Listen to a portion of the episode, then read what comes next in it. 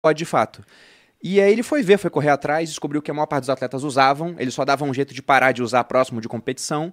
E ele esbarrou com um cientista russo que, que tinha topa tudo. Ele estava por trás de um grande esquema de doping nos Jogos Olímpicos de Inverno da Rússia. Ah. naquela cidade de Sochi, que é uma cidade no Mar Aham. Negro ali. E a Rússia foi muito bem naqueles jogos. E na época o Putin não estava com uma popularidade muito boa. Quando a Rússia foi muito bem nos jogos, a popularidade dele foi lá em cima. E aí por isso que mostraram que era o esquema estatal de doping. O que, que ele fez logo depois disso? Você teve protestos na Ucrânia, eles tiraram um presidente que era pró-Rússia. Foi a Euromaidan, foi uma série de protestos durante mais de 90 dias.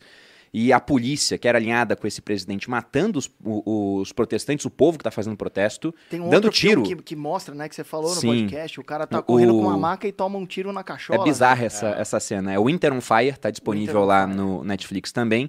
E aí, depois que esse presidente caiu, o, o Putin, em represália, com a popularidade lá no alto, ele foi e invadiu a Crimeia. E aí, o que, que ele recebeu de sanção internacional? Ah, aqueles discursos da ONU, né?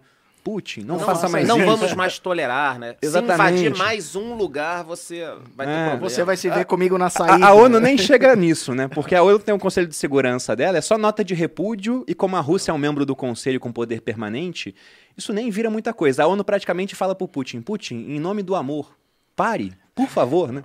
Dá, dá uma segurada. Eu acho até que hoje, e, essa é uma das coisas novas desse conflito, vale mais a pena você conseguir o apoio do Elon Musk do que da ONU. Porque o Elon Musk pelo menos te fornece internet via Starlink, né? A ONU só escreve cartas falando estamos com você e fala pro mundo colocar as cores da bandeira da, Ucrânia, da Ucrânia em, em monumentos, né? Vai lá e, e pinta a Torre Eiffel com a torre. Ou no a- perfil de rede social. Ou no perfil de rede social. Então, Cria uma NFT pra arrecadar 6 milhões de reais. que é, não isso não que foi sai. da ONU, né? É. Foi as Não, pessoas. é. Mas são coisas novas desse conflito. Sim. É, e eu lembro que quando depois que eu vi o teu, o teu pod- primeiro podcast, eu fiz uma, uma live chamada O Putin tá Putin. E depois, vendo o seu segundo episódio, eu descobri que o correto é falar Putin mesmo. Então, me parecia que ele ia ficar só Putin e não, ele invadiu. Ele é um cara extremamente é, racional, estrategista e ele mandou ver no momento em que é, a pandemia parecia que estava se encaminhando para o fim, vamos voltar a ter Ao normal. uma, uma ordem mundial, o digamos novo normal, assim. novo normal. É, e veio é, a calhar uma guerra logo em seguida. Mundo reabrindo, viagem voltando, fim das máscaras, é, economia crescendo. O quanto que você acha que isso deve impactar a economia? É, esse crossfade, né? Uma coisa lascando a outra, deslascando a outra coisa lascando é, logo em seguida. É, isso impacta a economia brasileira, por exemplo? É, e o que, que isso muda nos seus investimentos, se é que muda alguma coisa? É, vamos indo por partes aqui, né? Então, evidentemente já está impactando a economia. Quem for abastecer o carro hoje vai ver isso. Sim. A gasolina, o diesel já aumentaram e ainda não aumentaram a ponto de cobrir a defasagem que nós temos dos preços internacionais. Então já aumentou e vai aumentar mais. E se você tem combustíveis aumentando aqui no Brasil, em um ano eleitoral principalmente, isso tem consequências, né? Primeiro, que combustível é insumo de tudo que a gente produz. Então, para transportar tudo fica mais caro, a comida lá no mercado, na prateleira, vai acabar ficando mais cara com o repasse de preço que vai acontecer para o consumidor na ponta da linha. Além disso, a gente já viu já sinalizações do, do presidente falando, olha, tem que intervir nisso daí, né? Aquele negócio, Tem né? que ver isso daí, policia- pô! policial bom, policial mal, né? Ele fala que quer intervir, o Paulo Guedes fala que não quer, porque ele também, a gente tem que entender que aquilo que é melhor do ponto de vista econômico nem sempre é politicamente viável. Então, em um ano de eleição, o candidato esperto, ele caminha para o centro. Aham. Há pouco tempo Dória foi lá nos sócios, a gente fez um episódio que é chamar todos os candidatos à presidência. E o, o Dória, quando ele fala do Lula e do Bolsonaro, ele fala, um é o extremo de direita, outro é o extremo de esquerda, né? Na verdade é o contrário aqui, no Lula para a esquerda e Bolsonaro para a direita. O que, que ele chama de extremo? Porque ele quer mostrar, ó, eles estão longe do centro. Porque na eleição, o que, que o cara faz, o inteligente? Ele caminha para o centro. Então ele mostra, ó, eu quero um, um mercado mais livre, mas, pô, se o preço subir demais, eu sou a favor de intervir. O ministro fala, não, mano, não pode intervir. Mas ele já começa a ganhar um pouco daquele povo que não entende nada de economia, que é a maioria. Sim. E na democracia ganha quem obtém o apoio da maioria. Outro dia até falei num vídeo que 99% das pessoas que estão assistindo a gente, se fossem presidente da república, não deixariam a gasolina chegar a 15 reais. No meio do caminho você ia falar, não, calma aí, 15 não dá, eu vou, nem que seja diminuir impostos ou fazer alguma coisa, o cara no meio do rolo, principalmente em ano eleitoral. Mas É garantia de perder a eleição. Sim. É garantia de perder uma eleição. Sendo que aqui no Brasil é raro o presidente que vai concorrer à reeleição perder. Quando que isso aconteceu? Acho que é, depois do Fernando Henrique nunca, né? Não Cara, aconteceu. a- até a Dilma, que Não tava aconteceu. muito mal. Ela foi reeleita. 2013, aquele rolo todo. E o que, que ela fez para ser reeleita? Ela deixou a gasolina bater patamares muito altos naquela época? Não, ela segurou os preços. Quase então, se faliu a Petrobras, também. mas... pois é, Aham. dá para falar que não dá certo? Em termos econômicos, sim, não dá certo. Em termos políticos, dá certo. Então isso tem potencial para mexer com muita coisa aqui dentro do, do Brasil. E é curioso, né? Porque antes de começar o conflito, muita gente falava, é só ruído. Aí depois que começou o conflito, falou, começou, mas é lá no outro canto do mundo. Só que não existe no nosso mundo globalizado um evento dessas proporções envolvendo dois grandes países, e principalmente a Rússia, né, que é um país que ele é muito relevante, seja do ponto de vista militar, territorial, maior território Ogivas do mundo. nucleares. Pois é, ou até do ponto de vista econômico. Porque se você pega a Rússia, é a maior reserva de gás natural do mundo. E é um problema hoje a Europa depender da Rússia. Porque os europeus estão sancionando os russos enquanto ainda estavam comprando. YouTube, desculpa cortar. Deu um erro no YouTube no comecinho, a gente perdeu só um taquinho do começo. Ah. E só pra situar a galera. A gente tá ao vivo, tá? Só Tá. dá um ok pro pessoal aí. Galera, ao Ah, vivaço aí, teve um problema no início do episódio. Depois, quem quiser, vai passar de novo e a gente tá seguindo. Então, não foi você que entrou errado, tá? Nem a gente que demorou. Foi um problema técnico. A gente demorou também. então- Segue, segue o jogo, segue o jogo. Ao, ao vivo é isso. Quem pô. sabe não faz ao vivo. Ao vivo é, já, já tivemos problemas também no nosso. Aham. Mas, seguindo, pensando na Rússia como um, um país né, exportador de commodities. Gás natural é a maior reserva de gás natural do mundo. Petróleo, varia da fonte que você procura, mas está entre os né? 10 mais relevantes. Tem fonte que fala que é terceira, quinta, oitava, está entre os 10. Ouro está entre os 10 também. Água, se a gente for pensar também, né? Muita gente fala que a água vai ser o próximo recurso natural que realmente vai, vai fazer países despontar. O Brasil é o primeiro, quem é o segundo? É a Rússia. Eita, nós. Então é um país muito relevante por esse ponto de vista. E aí, pensando em commodities agrícolas, também é muito relevante. Fertilizante. Fertilizante e trigo. Rússia e Ucrânia juntos são os maiores fornecedores de ambos. E aqui o Brasil é um país que também é exportador de commodity. E commodities agrícolas também. E aí, quando o fertilizante fica mais caro, vindo da Ucrânia e da Rússia, e vai ficar mais caro, isso impacta os preços aqui. Então, o trigo, que vai chegar na padaria para fazer o pão, vai estar mais caro. Aí nisso, a população vê o preço da comida subindo. Ou quem investe em M. Dias Branco, por exemplo. Nem uma empresa fala. que tem receita em reais, mas tem custo em dólar, porque o trigo é, é O dolarizado. O Pete tá até endividado já por É. causa disso. Infelizmente, sim. Então isso impacta bastante no final das contas. Agora, a questão é, quanto tempo vai durar esse conflito? Porque se a gente for olhar contrato futuro de commodity agrícola, os preços agora estão muito altos, mas os contratos mais distantes estão com preços mais baixos. Então, hoje a percepção do mercado ainda é, tá caro agora, mas daqui a pouco o conflito acaba e volta ao normal. Só que talvez não volte ao normal tão rápido. A gente não sabe os, obje- os objetivos do Putin. Será que era só pegar uma, uma região pequena, separatista? É porque se ele pegar aquela tiriça ali, ele, ele tem acesso a um mar que não congela durante alguma parte do ano, né? Sim. E o resto seria uma megalomania, é, um- megalomanismo dele, né? Digamos assim. É, ele já tem, ele já tem acesso ao Mar Negro ali. Ele aumentou o tamanho do acesso dele com a Crimeia. Com aquela região ele consegue um pouco mais de acesso. E aí a gente começa a, a especular. Tá, ele quer, por exemplo, tirar as condições do Estado ucraniano ser mais forte. Então seria interessante ele tirar todo o acesso da Ucrânia ao Mar Negro.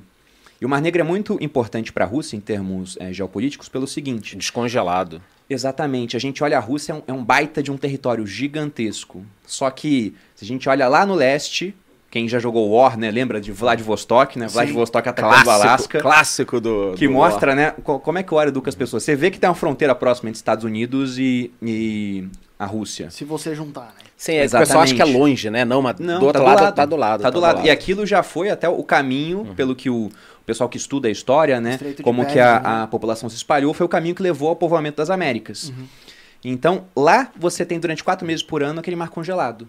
Todo a- o contato que a Rússia tem no norte com o mar, também a região do Ártico, fica congelado durante boa parte do ano. E quando não está congelada, é muito difícil de ser é, transposta aquela região.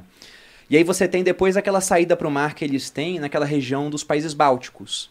Mas é um mar mais restrito e você tem que passar para sair dali em um estreito que fica entre a Noruega e a Dinamarca, ambos membros da OTAN. Então, onde que eles têm E que saída para o estão mar? com medo e que No estão aumentando o orçamento militar agora, né? Sim, e países que não são membros da OTAN, Suécia e Finlândia, também estão pensando em aumentar é, orçamento militar e até ingressar na OTAN. E a Rússia já falou: se fizerem isso, teremos consequências político-econômicas e, e militares. E o Putin não é o Biden, né? Exatamente. Agora, só, só um negócio, Bruno. A gente queimou a largada aqui em vários Eu aspectos. queimei. O Charles, ele fez um roteiro Eu fiz um impecável. Eu já- roteiro. Eu já comecei cagando. Porra, Pete! É, é muito mais fácil ser o convidado, cara. Se de repente eu quiser falar, você me pergunta assim, você acha que vai mexer na economia? Eu falo, cara, que café gostoso. A gente começa a falar de café, que o convidado pode fazer o que ele quiser. É difícil ser Então, mas vamos lá. O, o primeiro ponto tópico era o fim da pandemia, que o Pete perguntou. E o segundo tópico é o seguinte: começou a guerra, tá? Era esperado, o Putin já fez isso. E se o Trump fosse presidente? Antes de você responder, até digo o seguinte: para muita gente que me pergunta isso, me pergunta muito, pô, e se o Trump fosse presidente? Eu falo, cara, o Trump já foi presidente. Quatro anos e não aconteceu. Então, se o Trump fosse presidente, o Putin não faria isso. Por quê? Porque ele não o fez. Tá? Então, essa é a minha opinião. Mas, na sua opinião, focando no tópico início da guerra, você acha que era esperado, já que o Putin desse esse movimento? Ele já fez isso na Crimeia. Você acha que ele pode fazer em outros locais agora, do tipo Finlândia, Suécia, Polônia, Estônia? Pô, Estônia tá ali do lado, uma joia, tudo bonitinho, cheio de dinheiro. Cara, se eu fosse invadir algum lugar, Essa- essas repúblicas ali no Báltico, esses países, Isso. Estônia, Letônia e Letônia, são as bolas da vez. você toma em dois dias, né? Então, assim, na sua opinião, Tanto que eles a- apoiam a Ucrânia. Isso. Você acha que isso pode ampliar? Você acha que o Putin vai parar por aí? As sanções foram muito duras. O que, que você acha desse tópico, início da guerra? Cara, dá pra gente ficar especulando aqui de um monte de formas, Dias, porque né? só existe uma realidade, né? A gente tá pensando em realidades alternativas que Uhum. nunca aconteceram, não nessa realidade. Mas é o que você falou Teorias no seu podcast. parte. A gente, a gente fica extrapolando vários cenários, aí a gente pega o certo e vira Reels. Exatamente, É, e o exatamente. resto a gente finge que não fez a live. Eu achei genial. Mas, mas é isso, a gente faz uma previsão aqui, se não tiver errada, apaga da, da história, deixa aqui quietinho no episódio. Se tiver Sim. certa, você recorta, transforma em um Reels e fala, ó, eu acertei. Exatamente. Mas sobre o Trump, o Trump tá se gabando muito. É, falando, olha, comigo teria sido diferente. E ele até diz, quando o Bush era presidente, o Putin invadiu a Geórgia. Quando Obama era presidente, ele invadiu a Crimeia. E agora, durante o período dele, nada, entrou o Biden e ele fez esse movimento na Ucrânia. E eu gosto muito de história. Eu sou um, um fã da história da República e Império Romano. Né? Foi durante muito tempo a República, depois virou um Império. Começou como monarquia, virou República e Império. E lá é interessante que são mais de mil anos de história. Só uma pausa. Obrigado, mil ao vivo aqui. Poxa, que Eita, bacana, nós. hein? Que bacana, legal. Porra, obrigado, Parabéns, galera. Charles, Desculpa, mérito. Bruno. É, é- é relevante, são mais de mil anos de história Isso. lá. Fala. E você vê que toda vez que um imperador novo assumia o comando, o que, que aqueles povos que os romanos chamavam de bárbaros faziam? Eles testavam o novo imperador. Eles faziam movimentos na fronteira, incursões. Como que esse cara vai reagir? Ele vai reagir com força militar ou ele vai deixar a gente fazer o que quiser porque ele tem problemas internos para resolver? Você acha que testaram o Biden, ele ficou Sim. lá é, meio vovô Biden e falaram, é, agora é a nossa deixa? Exatamente. Testaram, vamos ver qual é a resposta dele. E como você disse no começo do episódio, o Putin ele é um crápula. É um ditador. Se a gente for pegar tempo no poder, né? Por mais que a, a Rússia se disfarce como uma república democrática, de 20 desde anos 99 é o Putin, ele só fica trocando de presidente para primeiro-ministro, mas é sempre ele mandando O no país. Medvedev, entrou outro, mas é ele. É, ele, o Medvedev ele. é um grande É ele, aliado é. dele. Então, é um cara que ele bota lá, hora numa posição, hora na outra, mas quem manda na Rússia desde 99 e talvez até antes é o Vladimir Putin. Uhum. É o Vladimir Putin. Ex-agente da KGB. Não é um Sim. cara que era um economista, um professor. As pessoas têm que ter clareza nisso. Por isso que volta e meia morre alguém Não é um, tomando... um, bê- um bêbado gente filho igual Isso. o Boris e Altsin, Não. que Não, era um bêbado morre legal. alguém tomando um chazinho, né? Um chazinho Tem de todo esse... cianeto. Hum. É. Pois é, os rivais do Putin já morreram em assaltos, onde não levaram nada, com cinco tiros pelas costas. Meu Deus. O cara é preso, o cara é envenenado. né? Então, Que o pessoal que é rival do Putin não costuma ter uma boa sorte na vida, digamos Mas aí, assim. você estava falando, a gente interrompeu do- da questão do império e de que Sim, sim. Eles, eles testam, eles testam. Então, isso pode ter sido o começo de um teste que ele fez para ver a capacidade de reação do Biden. Aí eu citei aquele grande exercício que eles fizeram, o Vostok 2018, com o Uhum. apoio da China. E depois que a Rússia invadiu a Ucrânia, a China já foi e sobrevoou Taiwan eu ia perguntar isso agora. Se a gente fosse da China, Porque Taiwan poderia ser Comunista. a, a próxima bola da vez. Ah. Mas aí é lógico que o buraco é muito mais embaixo. Porque a Ucrânia ela, não é uma aliada de longa data do Ocidente ou Taiwan dos é. Estados Unidos. Taiwan é, desde que os socialistas ganharam depois da Segunda Guerra Mundial lá na China e expulsaram o pessoal para Taiwan, Taiwan tem o apoio do governo americano, Chiang Kai-shek, desde aquela época. Então há esse apoio, há um elo muito mais forte. Então, não quer dizer que ó, a Rússia invadiu a Ucrânia, então a China vai invadir Taiwan. Mas é, é sempre um teste dentro desse tabuleiro geopolítica. E o, o Biden não passou no teste. Mas pra China... Mas ele não passou antes até. Foi no Afeganistão que eles viram. Vamos Isso. testar. Mas só um ponto, Bruno. Você... Não é, a ideia não é a gente falar de China e Taiwan, mas tem que ter clareza o seguinte: para a China não há discussão. Taiwan é China. Sim. Pra China não há discussão. O mar ali do É, sul da sim. China é China. Sim, sim. Pra China não há discussão. Regiões fronteiriças em disputa são China. Não interessa se vai ser hoje, amanhã, com Biden, com a Kamala Harris, a China vai tomar Taiwan. Ponto. No planejamento deles. Se vai ser daqui a 50 anos ou 100, não interessa. China vai tomar Taiwan. A gente já viu isso acontecer em Hong Kong. A gente já viu isso acontecer. Então, a China é uma potência expansionista e ela, diferente dos Estados Unidos, que só ter influência, elas estão se expandindo em termos territoriais em terra. E a Rússia é a mesma coisa, né? E, e até isso acaba sendo feito até um pouco por conta da geografia desses países. Se a gente for pensar, os Estados Unidos eles são abençoados em uma série de áreas. Você pega a Rússia, pega a China. Outro dia eu fiz um tweet, acho que o pessoal não, não entendeu muito bem, não parou para pensar em, em termos de, de mapa realmente. Eu falei assim: rezem todo dia agradecendo por não serem vizinhos de, de China ou Rússia. Porque Sim. é muito complicado ser vizinho de um país desse que é o tempo todo abocanhar mais territórios vizinhos. Aí você pensa, por que, que os Estados Unidos são um país que eles têm é, relativa estabilidade em fronteiras? Porque tem dois vizinhos. geográfica também é muito boa nos Sim. Estados Unidos. Qualquer lugar você pode morar, na China Não. e na Rússia, não é assim, né? Você olha Pois é. aquele mapa gigante, mas o cara tá morando na pontinha, porque metade é, é Sibéria, deserto, metade aquela- é neve. Clima muito inóspito é. lá na Sibéria. Menos, ah, não, dá pra morar no canto da China Sibéria, tá menos 60, né? Tipo, não dá pra morar, né? Mas você vê até como é difícil competir com os americanos, em vários termos, mas até em termos geográficos. Você olha, por exemplo, a China, por mais que seja um país que tem um, amplo litoral, tem um monte de outros países em ilhas que conseguiram fechar o litoral chinês. A Rússia, a gente discutiu aqui o problema que eles têm também para acessar mares de água quente. É complicado. Ah, tem o Mar Negro, mas o Mar Negro também é mar porque é fechado. Ele vai sair no Mediterrâneo, que também é mar, porque tem Gibraltar e o Suez estreitando o Mediterrâneo ali, limitando acesso. E do Mar Negro para o Mediterrâneo tem dois estreitos controlados pela Turquia, que é a da OTAN, que são Bósforo e Dardanelos. Então é complicado. Agora, Estados Unidos tem litoral no Pacífico e no Atlântico. E tudo aberto e não congelado, né? Exatamente. Vizinhos, vizinhos. Rússia, um monte. Um monte de país problemático. Di- muito diferente dos russos várias vezes e com diferenças históricas. Né? Polonês, por exemplo, odeia russo. Eu tava na Copa da Rússia e teve um jogo Alemanha contra a Coreia do Sul que a Alemanha perdeu. Aí eu vi um polonês abraçando um russo. Acabou o jogo, não se abraçavam mais, porque eles têm diferenças Sim. históricas. Sim. Só um, um último ponto antes de eu passar pro pitch, pro tópico 3. Por tudo que você tá falando, essa lógica que você criou do congelado, aberto e tal, cara, o Brasil tá bem pra caralho, então, né? Que a gente A gente, a gente tá. tá aberto, Do ponto de vista do risco, né? Geográfico. Só que os Congelado. Estados Unidos são melhores ainda. sim, pros dois lados. Exatamente, e porque você vê o seguinte: o Brasil tem um amplo litoral, americanos também. Só que eles acessam os dois a mares. gente tem muita commodity, Atlântico eles também. Pacífico. Eles também. Maior rede de rios navegáveis do mundo, de qual país é? Americanos. Os Estados Unidos têm mais rios navegáveis Sim, do e é- que o Brasil. Acho que a gente deve ser os, sei lá, terceiro ou quarto, talvez. A gente disso. tá muito É. bem nisso também, mas pensa em termos de vizinhos. Os Estados Unidos têm dois vizinhos. Amigos. Canadá e Sim. México. Já Ah, o México tem Tomou um imigração. pedaço de um até, né? Agora são amigos, né? Sim, é. Mas os americanos tomaram aquilo propositalmente. Eles se expandiram pro oeste já pensando, não queremos ter vizinhos, a gente tem que ir até o outro lado. Fizeram isso. No Brasil, quantos vizinhos a gente tem? Um monte. Então, hoje, é, o único país que está melhor em termos de vizinhança que os Estados Unidos é o Canadá, que só tem um vizinho, É. que é os Estados Unidos. Sim. Eles têm, eles têm muita é, força geográfica Mas o e Canadá- isso não muda, porque O geografia Canadá é tem aquele problema do- de lugares inóspitos também. Que a É, Rússia tudo fica tem ao sul, porque todo o norte é congelado.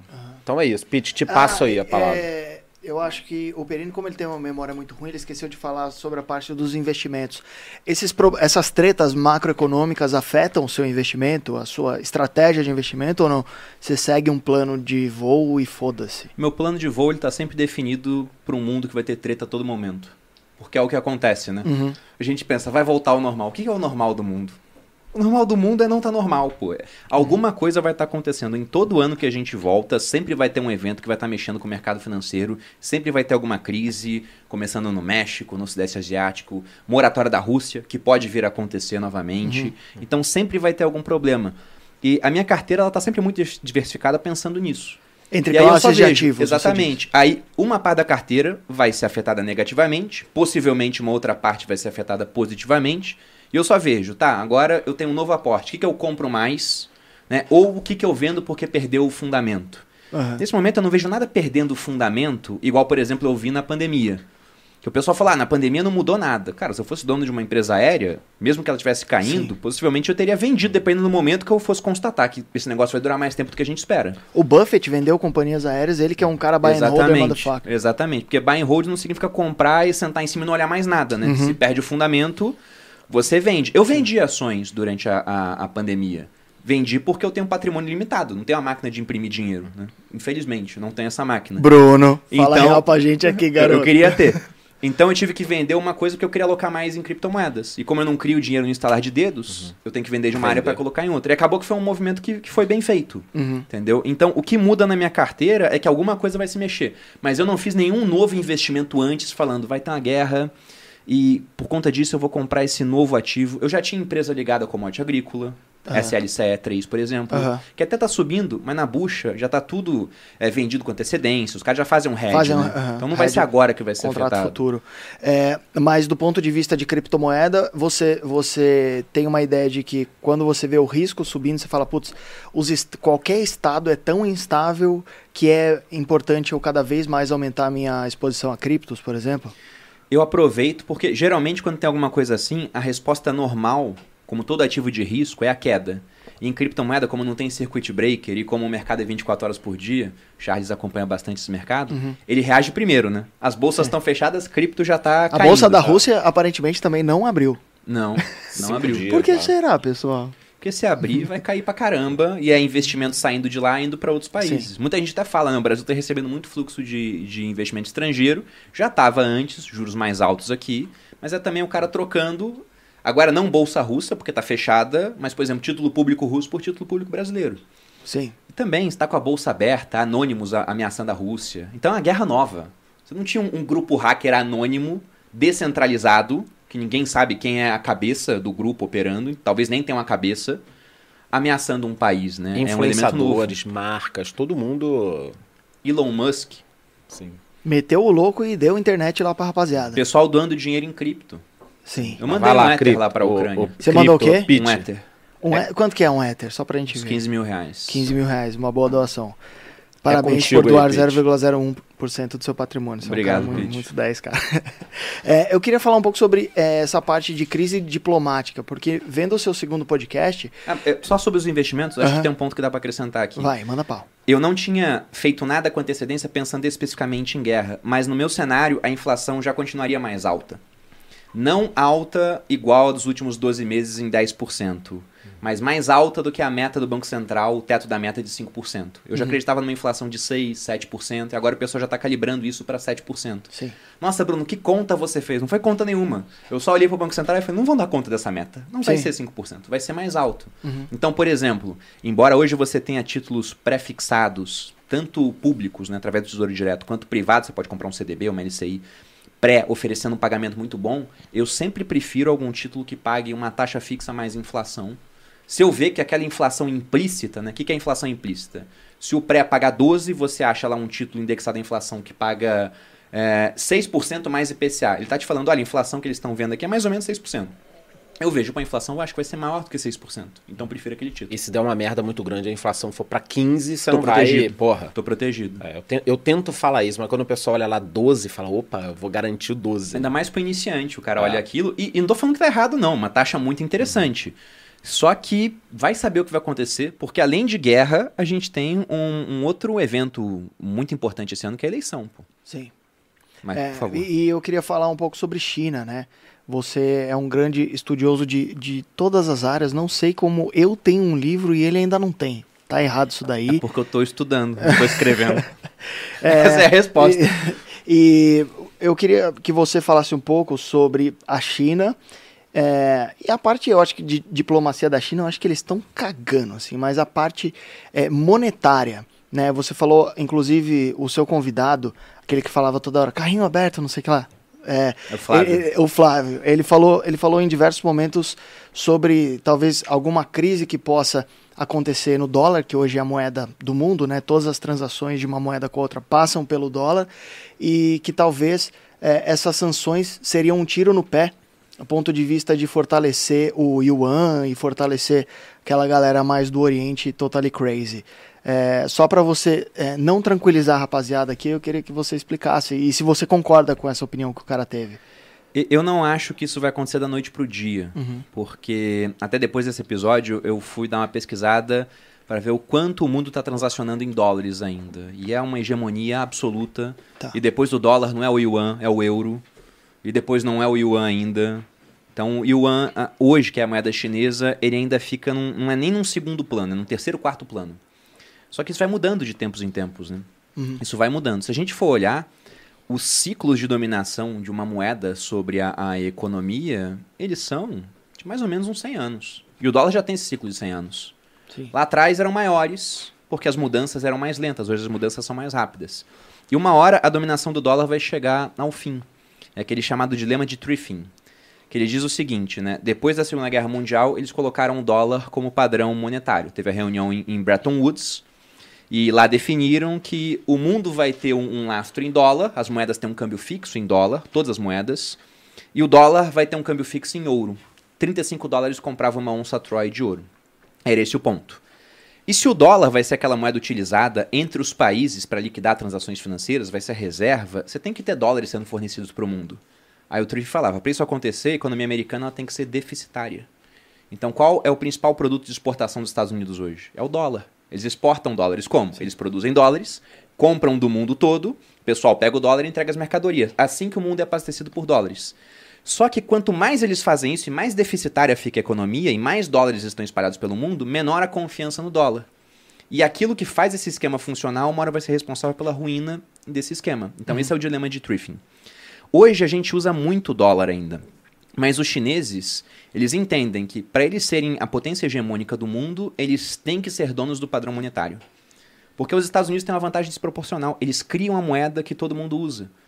Entrar em guerra é muito caro. Essa guerra está custando muito para a Rússia. E não estou falando nem de consequências indiretas, estou falando de, de custo para você manter uma invasão. É mais de um bi por dia, né? É entre 1 e 2 bis que estão sendo orçados como custo da invasão. Então é muita coisa. É muita Vai coisa. ficar um mega rombo, né? Pois é, se for 2 mil o custo da invasão, a Rússia, em 50 dias de invasão, vai gastar o orçamento que o, o Exército Brasileiro, ou o Ministério da Defesa, se não me engano, o Ministério da Defesa, tem aqui no Brasil. Então é bizarro que eles vão gastar em tão pouco China- tempo. A China ela tenta muito pegar os países em paralelo, do tipo Venezuela, Irã.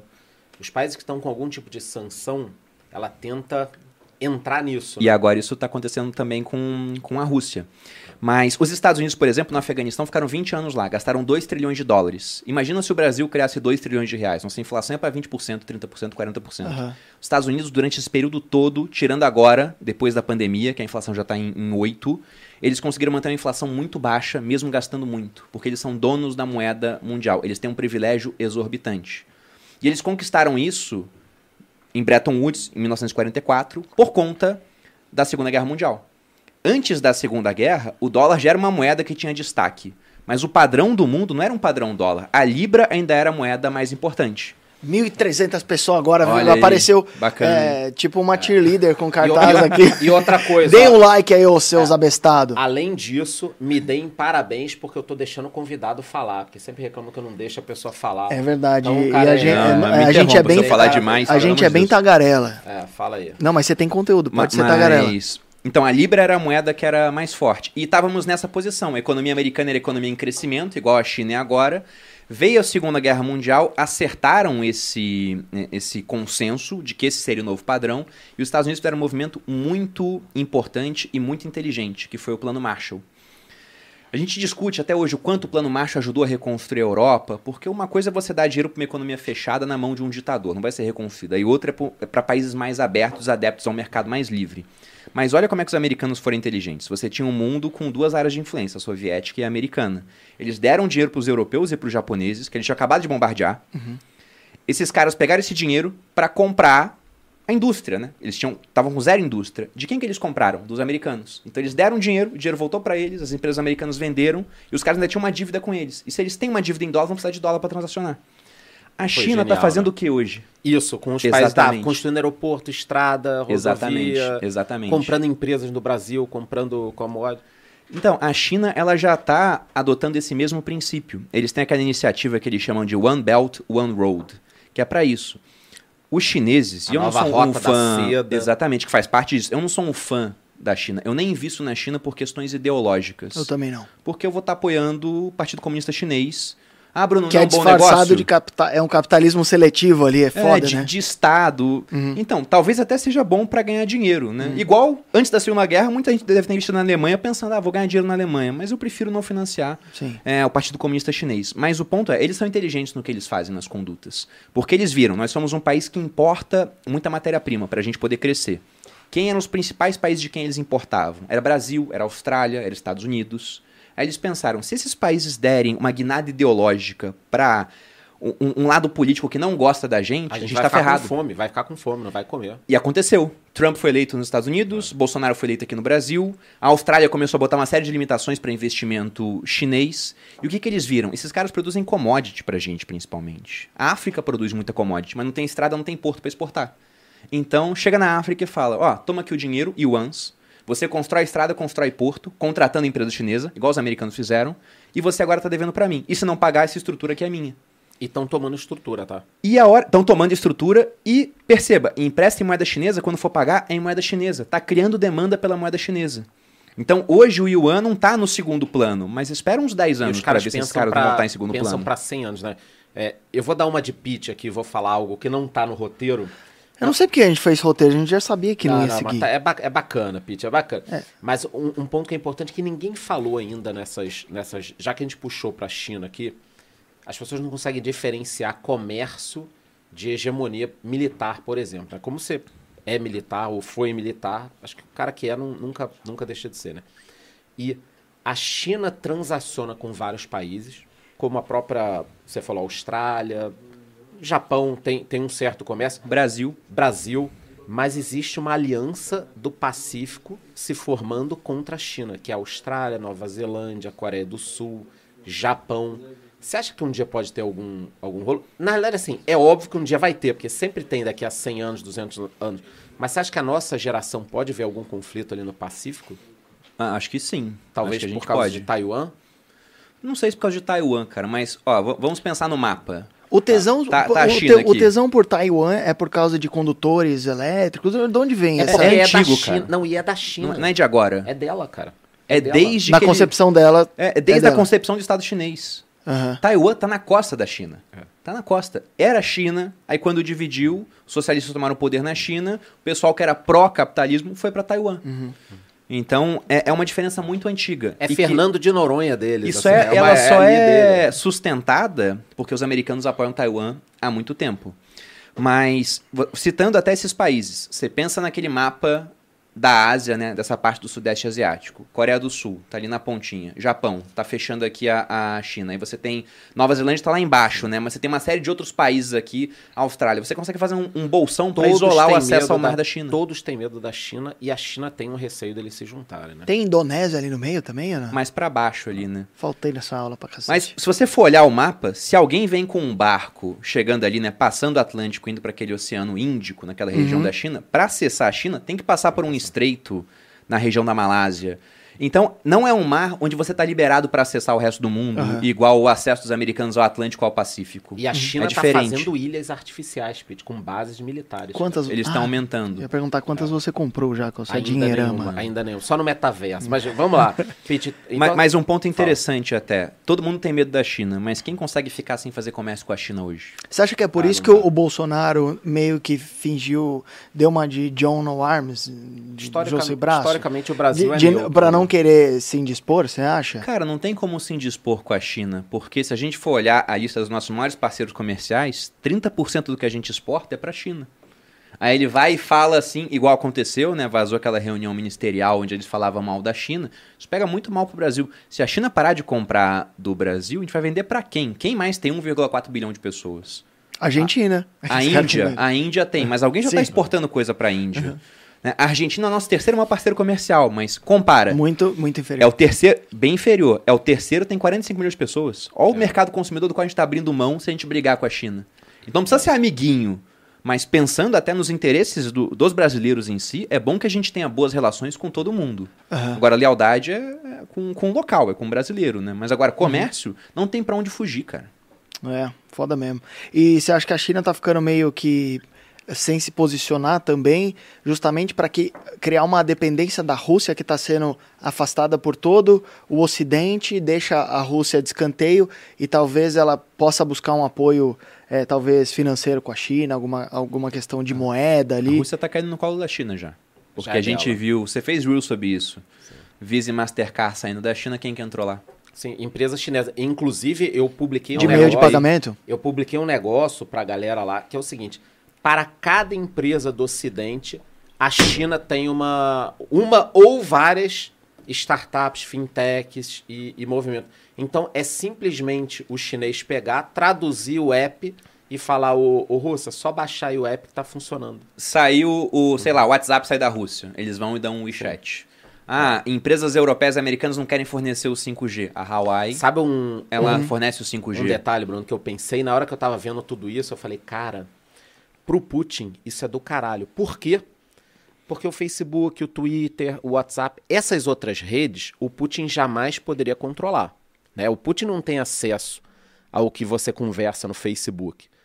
Mas será que se agora os aplicativos são chineses, será que o Putin não vai ter acesso? Porque na China os chineses têm acesso a tudo. Né? Então eu fiquei pensando assim, cara, simplesmente a gente pode não estar entendendo muito do que está acontecendo lá dentro.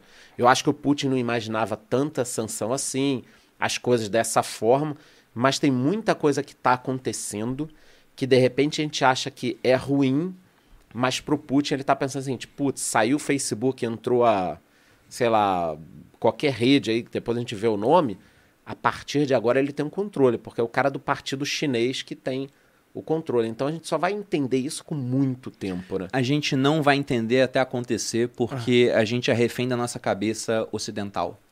A É gente não uma frase- entende, né? A gente não ouviu entende, é outra realidade. Heal the World, do Michael Jackson. É- é muito Imagine, do. John Lennon. Tem uma frase do, do Schopenhauer que ele fala que os limites do nosso campo de visão são os limites do nosso mundo. Então, com a nossa visão ocidental, a gente não entende a cabeça do chinês ou até a cabeça do russo, que é diferente do chinês, mas ambas são diferentes da nossa cabeça. A do russo é a do chinês com vodka, será? Lá na Rússia, o pessoal tem um grande problema com, com realmente vício em bebida alcoólica por causa da vodka. Aham. Mas, por exemplo, o Churchill, ele falava que a Rússia é um enigma embrulhado em um mistério, né? Dentro de um outro mistério. Ele falava algo assim, você não entende a cabeça do russo. E até por uma, por uma questão de uma formação histórica daquela população. Então a gente citou os americanos, que tem fronteira com dois. Os russos fazem fronteira com meio mundo. Entraram em guerra com todo mundo ali em volta. Teve guerra com o japonês, com o chinês. Foram invadidos pelos mongóis lá atrás. Então, esses caras, eles estão acostumados a estar em conflito. Eles têm que ter medo, então, também. E eles acreditam numa, numa unidade central. Eles são muito mais centralizadores em comparação com uma Inglaterra, que embora tenha entrado em conflito com um monte de gente, era uma ilha, estava mais isolada. Então, não é à toa que lá você tem o berço do liberalismo. E na Rússia, por exemplo, você teve a Revolução Socialista, que o Marx falava que iria começar em, em regiões industrializadas, mas começou num país agrário. Só que é acostumado a uma autoridade central muito forte, que era o, o Czar. Então a gente não entende a cabeça de um povo que teve essa formação histórica muito diferente da nossa. Eu, eu tenho um exemplo bom sobre isso que não tem nada a ver com esse caso específico, né? Mas talvez a galera um pouco mais velha vá lembrar. Saddam Hussein. Os Estados Unidos tentou exportar a democracia para o Iraque nos moldes que a gente conhece, né? Então Saddam Hussein era um ditador sanguinário, não estou defendendo ele nesses moldes, mas olha como a gente não entende a cabeça, né? O Iraque ele é formado por várias tribos, como todos aqueles países ali, e o Saddam Hussein entrou e do modo dele, ditatorial, sanguinário e tal, ele conseguiu controlar o país. Então, você tinha uma certa violência, mas era algo controlado.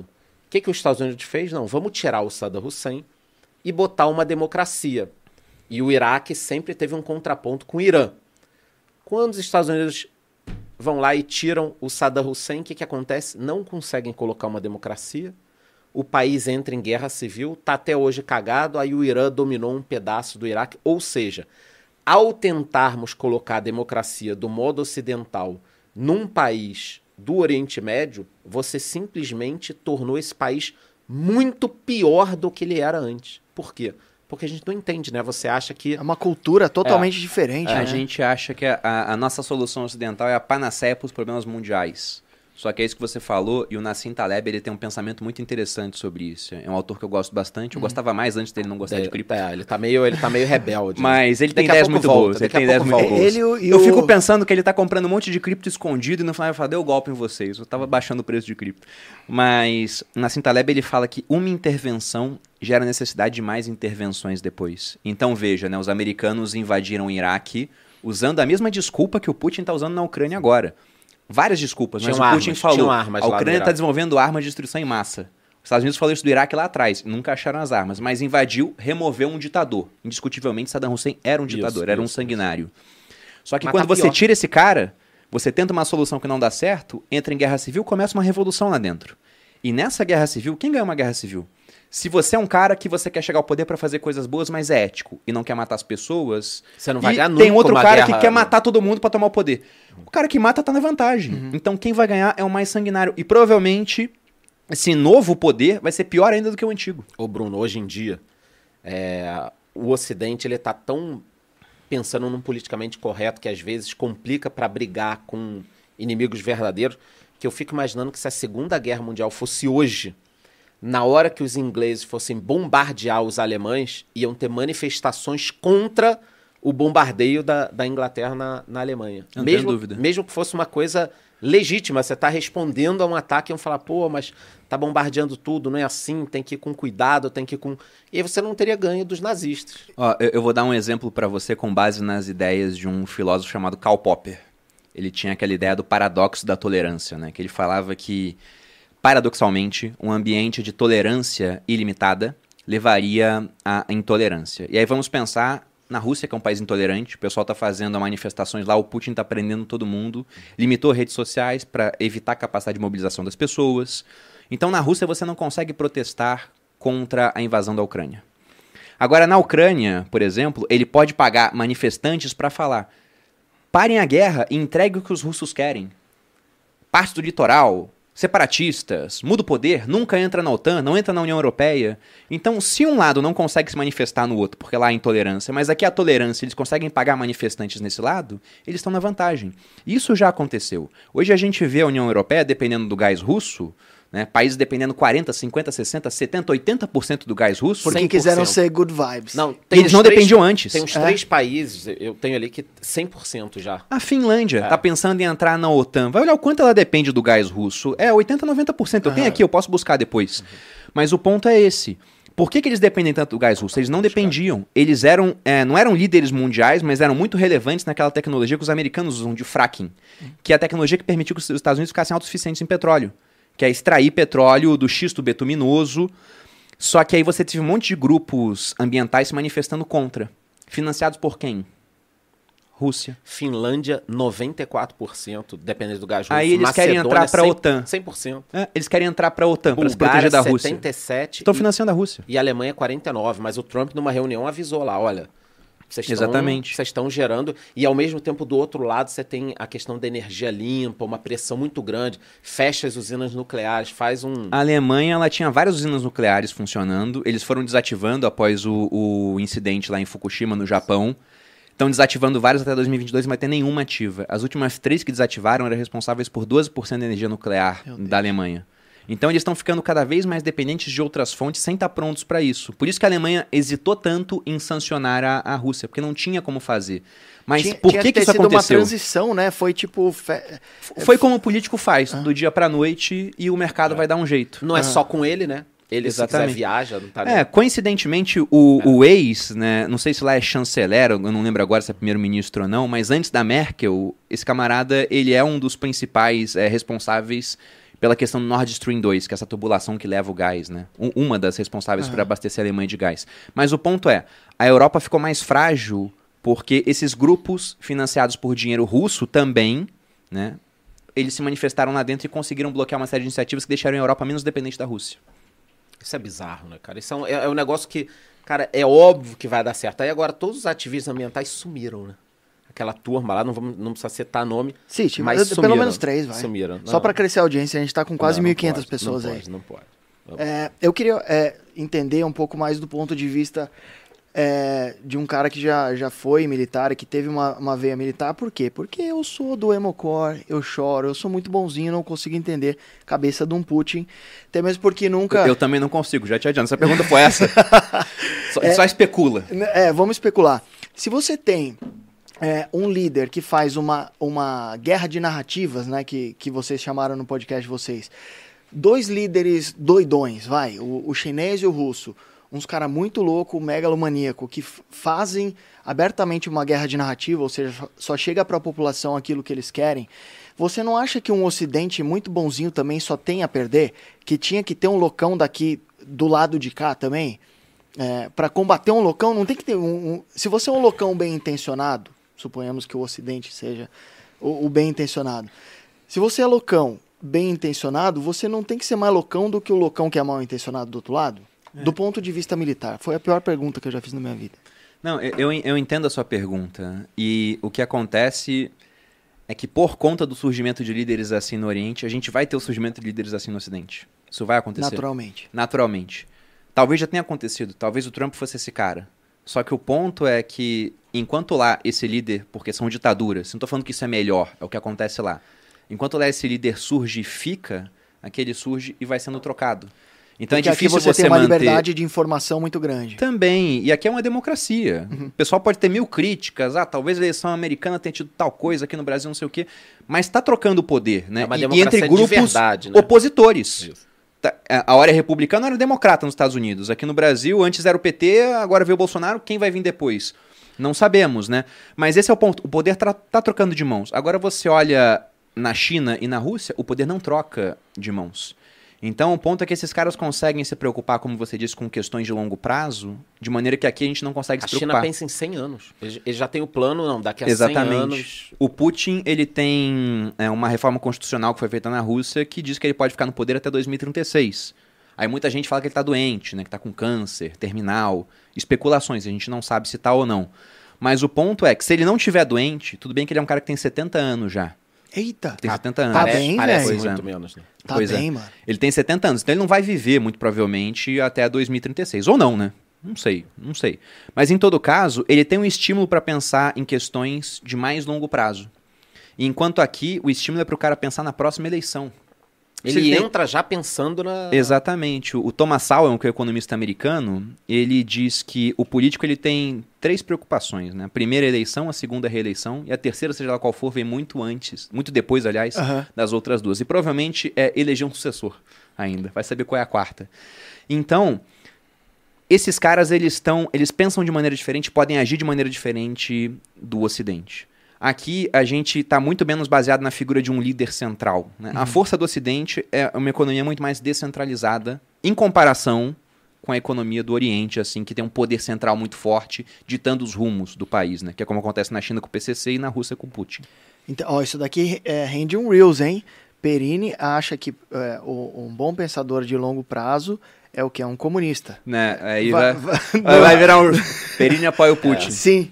Aí Vamos botar uma farda soviética aqui. É, já, tem, uma já ditadura E faz um NFT, Daqui. vai bombar. Já tem, já tem a, a, a É, capa. é, é complicado. O pessoal, hoje em dia, é, é muito Virou raso. um bando de se eu, torcedor. se eu né? falar aqui, ó, o, Lula ele discursa bem, né? Ele hipnotiza o povo. Vamos Sim. falar, petista. Sim. É. É sempre soube. Sempre soube. É o Lula é isso. carismático. Falam, é, você cairia na Petista, lábia dele. Exatamente, é assim Sim. que funciona. Mas o, o, O Dória foi no podcast, já estão falando que eu me filiei ao PSDB. Aqui, É assim que funciona. aqui na, na- no Brasil, eu tô lembrando agora dos últimos governos, você até falou do, do Lula aí, ele tentou muito suavemente meter um terceiro mandato, tentou tudo, mas as instituições democráticas, mesmo um pouco fragilizadas, elas ainda barram algumas coisas que, o- que o pessoal tenta, né? Barra. Na Argentina tá ficando um pouco mais fácil. Eu acho que eh, ela vai esgarçando um pouco a democracia quando você consegue que pessoas condenadas voltem ao poder, como a Cristina Kirchner, que era lá, eh, já tinha vários problemas. Mas bem ou mal é difícil, né? Você consegue Mais ter uma difícil. transição. É o mais próprio difícil. Trump entrou, saiu. Acho que saiu um pouco pela pandemia também, porque antes era pleno emprego, ele tava, a economia americana estava voando, mas era mais difícil. Agora, esse pensamento de longo, longo prazo para a econo- economia do país é melhor. O grande problema é que você concentra muito poder, né? A, a fortuna estimada do, do Putin é de 200 bi de dólar. Caralho, é mais que o Warren Buffett, não é? 200 bi Cara, de dólar. Eu Ele não é sei se ele é o mais rico contas. ou seria o segundo mais rico. Depois do Elon Musk, talvez? É, seria isso. Eita, nós. Só que eu não sei o que eles estimam nisso, né? Será que eles estão colocando a, a Rússia como se fosse uma empresa e estão vendo parte do valor de mercado dela seria do Putin? ele É deve porque ter você pensar participação na oligarquia ali empresas. que fica em em volta dele empresas, também. nos oligarcas, que na realidade o oligarca É um laranjex, né? Não, era como se fosse nós três aqui, caiu o Império Soviético, o Vamos Boris privatizar Yeltsin, tudo quem tem dinheiro. É, os outros caras chegaram aí, Pete, você é meu amigo, cara, você vai, vai ser dono do, dessa empresa aqui de que produz peças para automóveis. Aí você virava o, o oligarca Eu dono sou o do- seu do Boris negócio. Yeltsin, aquele bêbado que te Nesse, constrange. co- nesse, nesse ponto. Aquele nesse bêbado ponto- que constrange o não, podcast. Mas isso que você tá falando, para quem não sabe, Boris Yeltsin foi, Boris Yeltsin foi um líder da- é, na Rússia. Tem até uma foto dele que eu postei hoje falando sobre a inauguração do primeiro McDonald's na Rússia, que foi em, em janeiro de 1990. E, e foi um, um marco, né? Porque, pô, primeiro McDonald's na Rússia. Será que as pessoas vão lá Foi em comer, 90? não vão? É, Foi Foi antes de cair a União Soviética. isso caiu em então. 91. E, e ficaram anos aí, acho que começou a negociação em 76 para poder abrir. Mas quando abriu, 5 mil pessoas na fila. E no primeiro dia, 30 mil pessoas comeram no, no, no primeiro McDonald's. Agora eles têm A oito- franquia se pagou em um dia. é isso. Eles têm 850, tá, tá fechado, né? Mas o Boris Yeltsin, é, quando ele, ele tava lá e tal, ele era uma vergonha pra Rússia. Quem pesquisar Boris Yeltsin, acha que tem discurso dele bêbado, caindo no chão tal.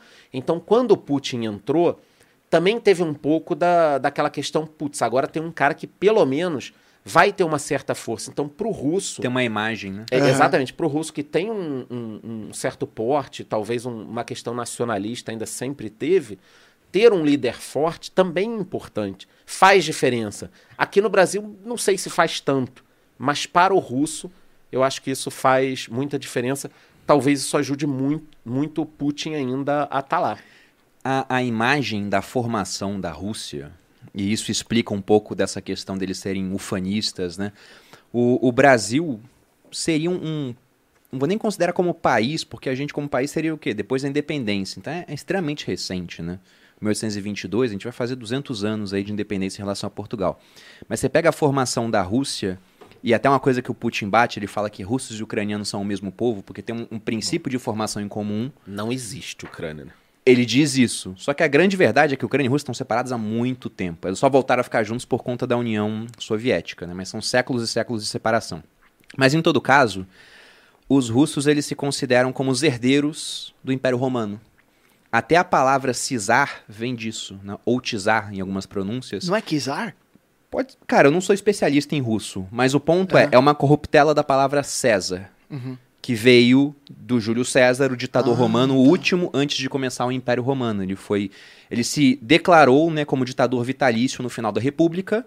Aí o Senado conspirou, matou César a punhaladas, né? Tem aquela cena de Shakespeare famosa lá, até tu Brutus, Uhum. né, que era um, um apadrinhado dele, que foi um dos responsáveis por apunhalar ele. faca. Porque o Brutus, a família dele era uma espécie de guardiã da República. Como eu disse, Roma começou como uma monarquia. O último rei Tarquínio Soberbo foi banido de Roma por Brutus, por Lúcio Júnior Bruto, que era o antepassado do Marco Júnior Bruto, que foi quem apunhalou, junto com o Senado, César. Então esse cara, ele era o senhor República. E quando ele viu César, ele vai voltar com essa questão monárquica aqui em Roma. Ele não quis, mas matando César, voltou a ser império do mesmo jeito. Essa foi a, a primeira Roma, esse império que ele durou no Ocidente, né, na região da Itália, ali todo o Mediterrâneo, até 476. Quando ele caiu, já tinha o do Oriente, que era a segunda Roma, que era o Império Bizantino, que ninguém chamava de bizantino, eles se consideravam romanos, que caiu na mão dos otomanos em 1453, Maomé II contra Constantino XI. E é até engraçado Roma, porque começou no Ocidente com Rômulo e terminou com Rômulo, e começou no Oriente com Constantino e terminou com Constantino. Quando Roma caiu no, no Oriente, na mão dos otomanos, 1453, uma das princesas de Constantinopla se casou, se não me engano, com Ivan III, que era o monarca russo, e levou o símbolo, um dos símbolos de Constantinopla para lá, que é aquela águia bonita de duas cabeças que eles têm na- uniforme da seleção, por exemplo, né? Então os russos viram, nós somos a terceira Roma. E, e isso, né? Todo mundo quer ser a terceira Roma, na verdade. Porque é é a continuação de um império. Então eles têm essa, essa pretensão de serem realmente muito grandes. E a União Soviética foi em parte Foi, um- foi muito grande. Hoje a gente fala da União Soviética, caiu em 91, estava em decadência, mas vai ler livro de cientista político no começo da década de 80, ninguém imaginava que em 10 anos ia cair. Cara, Todo mundo projetava pro futuro. Eu estudei no colégio ali, eu vou fazer 45 anos. Eu ainda peguei ali no final da década de 80 aulas de história, até início de 90, porque depois de 5 a, a quase 5 a 10 anos que caiu a União Soviética, que se soube o que se passava lá, né? Mas eu ainda aprendi no colégio que era um império que realmente funcionava, cara. Caramba, Sim. você tá com 45, tá melhor que o Putin, velho. Eu tô melhor que o Putin. Vou chegar e, bem com o Putin. E não só você aprendeu. A gente pega a nossa Constituição feita em 88. Em 88, a percepção do mundo ainda era a União Soviética é forte, é estável. Se você pega ah, as memórias do Gorbachev, que foi o último dirigente soviético de fato, depois veio o Yeltsin, já, já começou, virou Rússia né, em Mas 91. ele fez a transição. né? Exatamente. O Gorbachev ele encara que é, Chernobyl foi a bala de prata no coração da União Soviética. Foi em 86. Aí em 89 cai o Muro de Berlim, que também não foi um processo gradual. O Muro de Berlim caiu do nada. Foi do nada. Estavam lá limitados de sair da parte oriental para a parte ocidental, tinham proibido. Uma hora fizeram um discurso na TV falando: tá liberado realmente voltar a sair. Aí um repórter perguntou: a partir de quando? O cara falou: Já agora. Ah, Aí todo tipo, mundo foi ao mesmo ah, tempo e caiu o muro. Foi tem- assim, tem- foi repentino. Então, pô. mas tem a história, foi um erro, né? De comunicação, e aí a galera começou a passar e os, os caras falavam, vamos E caiu. atirar? Não, não vamos atirar. E caiu. E foi assim. Eu... Então Caramba, foi repentino, nascendo, cara. né? Não, não foi assim, gradual.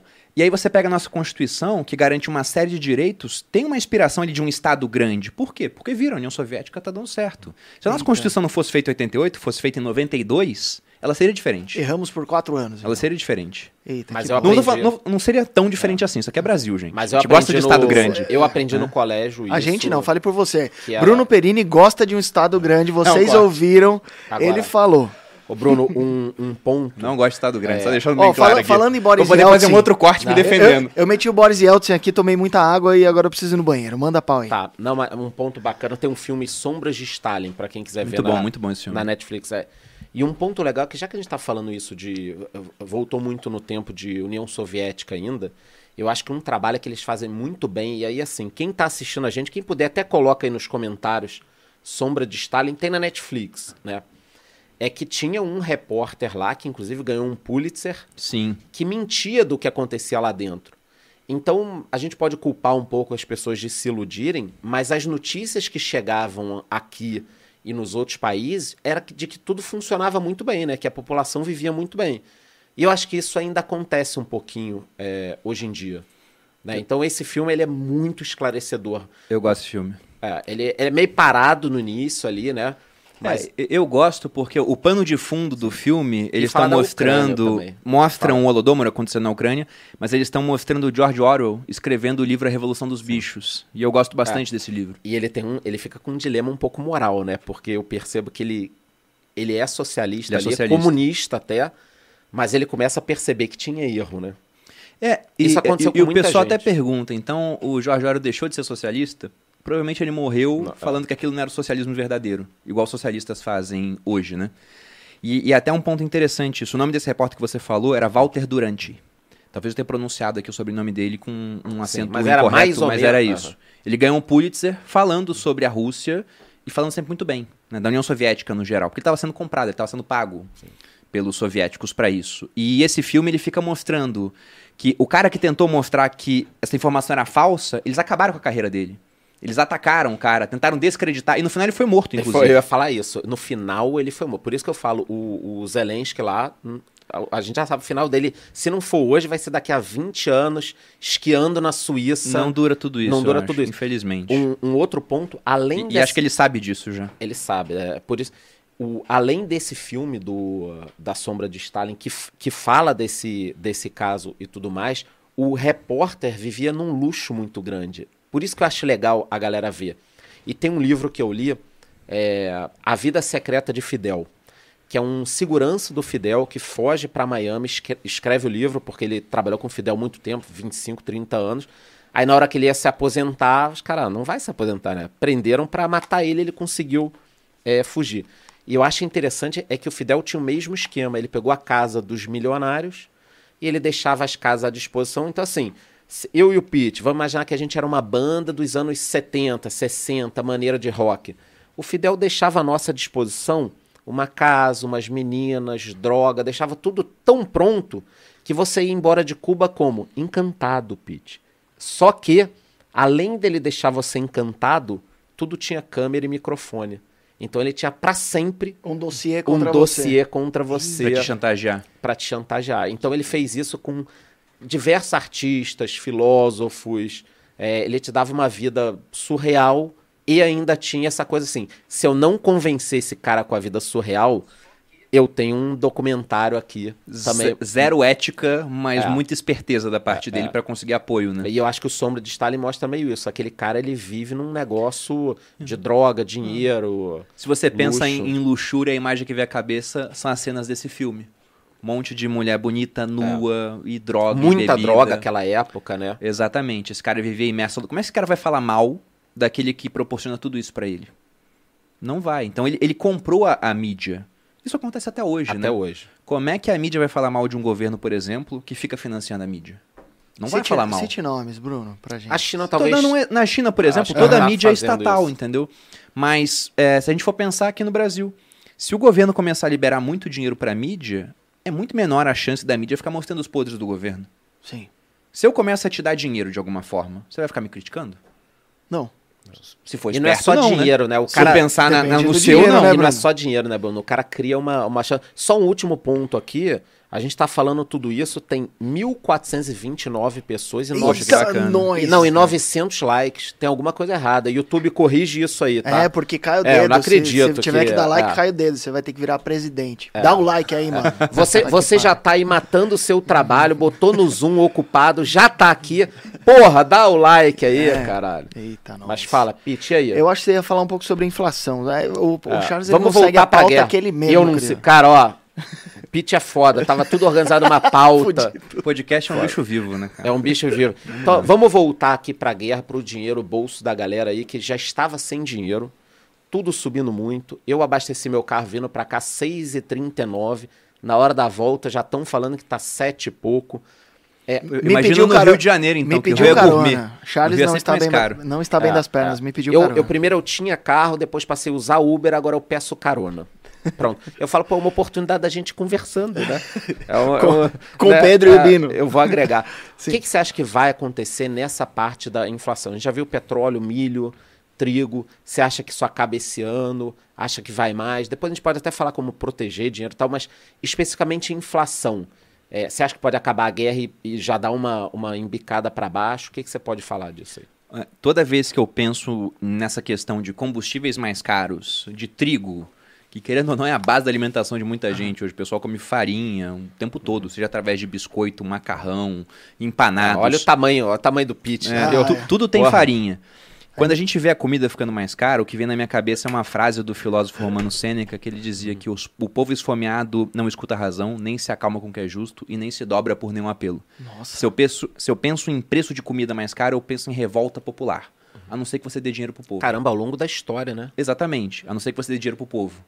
Então, o apelo por um auxílio para os menos favorecidos, ele fica cada vez maior nesse cenário. Esse já é um ponto. Mas, de onde vai ser esse dinheiro?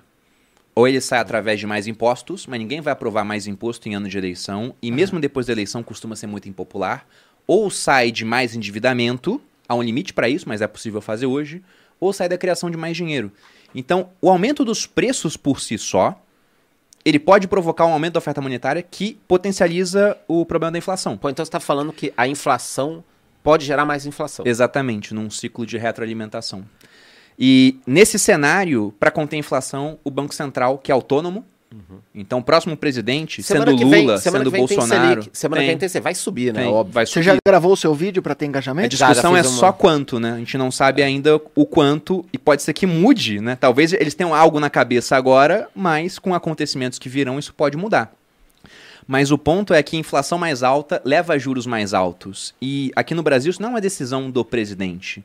Se for eleito Lula. Bolsonaro, Moro, Dória, quem vai decidir nos próximos dois anos ainda é o Roberto Campos Neto. E ele tem que subir os juros para controlar essa inflação. E aí, quando a gente sobe os juros, a gente vê uma série de consequências na carteira dos investidores. Então, hoje, você vai achar fundo imobiliário pagando é, aluguel, né, dividendos, de 10% ao ano. Tem fundo pagando 11% ao 12, ano. 15. 12. Alguns mais arriscados. Caramba, e tá pagando 15. 12 e a galera não quer comprar. Não quer. Você vê empresas, tudo bem, algumas estatais, negociada três vezes o lucro. Mas empresa boa, várias abaixo de 10 vezes os lucros que eles têm nesse momento. Porque com juros muito altos, o brasileiro ele Ah, você põe começa a lembrar vai daquela pra época. praia. Põe dinheiro vai Exatamente. pra praia. Cara que nem eu põe o dinheiro lá e vai curtir, pô. Pra que correr risco emprestando dinheiro para uma empresa na renda fixa privada, ou comprando ações, ou comprando cota de fundo imobiliário? Se eu posso emprestar meu dinheiro pro governo para ganhar IPCA, que vai estar uns 7, talvez 8%, né, mais uma taxa fixa de quase 6%. Então esse cara ele começa a abrir mão de correr risco para É. investir em, em dívida. Chance de chegar já agora, se não chegar a 12, chegar muito próximo, né? Pois é, e isso pensando no, no indexado da inflação, mas a própria Selic, que é o mais fácil de você entender como é que funciona, vai pagar a Selic diária, até o final do ano pode estar em 13%. Então, isso tira capital dos investimentos privados e deixa mais dinheiro na mão ali do, do governo, né? Sendo Eu- financiado através de dívida. Eu também falei outro dia, imagina o cara que tem 5 milhões de reais. Dando um exemplo aqui. Se- Não, vamos botar um milhão, Pete. Um milhão, tá? Esse cara, dois anos com a Selic a 2% ao ano, não é muito dinheiro que, que estaria pagando. Então, o cara que tinha um milhão, era muito melhor ele buscar uma rentabilidade maior na economia real. Pô, vou abrir uma franquia da Subway, Cacau Show, Uma, Boticário, uma barbearia que tá muito uma alta, barbearia, uma Paleteria, que paleteria, dá sempre certo. uma, uma ba- barbearia desse tipo aí que você senta, Dá toma alguma certo. coisa. Então, o cara abriria isso, porque 2% é muito pouco. Agora, 12, 13, 15% ao ano o cara com milhão, deixa o dinheiro paradinho no banco, em alguma renda fixa. É. Até e, mesmo porque fica na praia. E dá para entender o porquê que a bolsa cai, é, até mesmo porque quando você vai fazer o valuation de uma empresa, né, você tem que trazer todos os fluxos futuros de uma empresa a valor presente e a taxa de desconto costuma ser a taxa básica da economia. Então, quando o denominador aumenta, é, em teoria o valor intrínseco daquela empresa cai, o que é uma merda. É uma né? merda, estoque, tudo custa caro. Porque a empresa que tem estoque, tem, você tem que ver o custo da oportunidade, né? Aquele dinheiro parado no estoque, puta, agora é caríssimo ter estoque. Imagina empresa com dívida ainda. Porque quando você tem uma taxa Selic muito baixa, aquela taxa baliza toda a nossa economia. Então um monte de gente foi ao mercado pegar dívida, um monte de gente financiou casa. Só que o cara, quando ia financiar a casa, ele via, ó, no pré-fixado você vai pegar a dívida Mó a cagada, 7%. né, Mas eu tenho um aqui que você pode pegar a dívida a 3% mais inflação. Ai, que delícia. Aí o cara olha pra isso e fala: qual foi a inflação desse ano? Poxa, foi baixinha. Quer saber? Eu vou financiar aqui com uma taxa de 3% mais IPCA ou, teve gente que fez isso, 3% mais IGPM. Ah, isso dá uma naba, rapaz. a gente teve um IGPM que chegou em 12 meses a mais de 30%. Vamos fazer 10 segundos de silêncio Cara, em vai- homenagem aos bravos aí, Ah. Se eles estiverem vivos ainda, porque olha só. O cara vai pagar duas casas e meia. né? Exatamente. Se ele conseguir, muito provavelmente não vai conseguir pagar, porque vai ficar muito cara essa dívida. E aí você pensa em empresa, se ela vai gastar mais para pagar essa dívida, é menos dinheiro para continuar investindo, para crescer, para aumentar a sua Pagar competitividade, salários maiores. para contratar contratar. mais gente ou pagar salários maiores, e para o consumidor com uma infla... não só dívida, mas pensando numa inflação mais alta já, o preço de tudo está aumentando, a gasolina está aumentando, a renda dele está igual. Ou até diminuiu, a renda média diminuiu durante a pandemia. Se ele gasta mais para comprar o básico, sobra menos para comprar o discricionário. Uhum. Aí tu vê uma Magazine Luiza caindo quase 80% e se pergunta por quê? Porque ninguém Porra. tá comprando. Não, e e- esse é o cara que tem a dívida, tem o estoque, é tudo jogando contra. E tem mais, né? Você falou da, da gasolina. Pete, você pagou quanto naquele teu Uno Mille novo? 100 mil, né? Tá 100 é, mil é Uno que ele é de uma, Tem de Uno uma, Mille por 100 de uma mil. série, série 100 especial mil. do Uno Mille. É 100 irado. mil. Vem com uma roda de liga leve, meu. Ex- Excelente. Cara, não, mas é um carro popular 100 mil, né? Cê É, é bizarro, louco, é bizarro. Ou seja, não é popular mais, não dá pro cara ter carro. Não tem mais carro popular. Esse é o ponto. É. Eu não, tem sei mais se carro vocês popular. sabem. o Tem que chamar carro gourmet.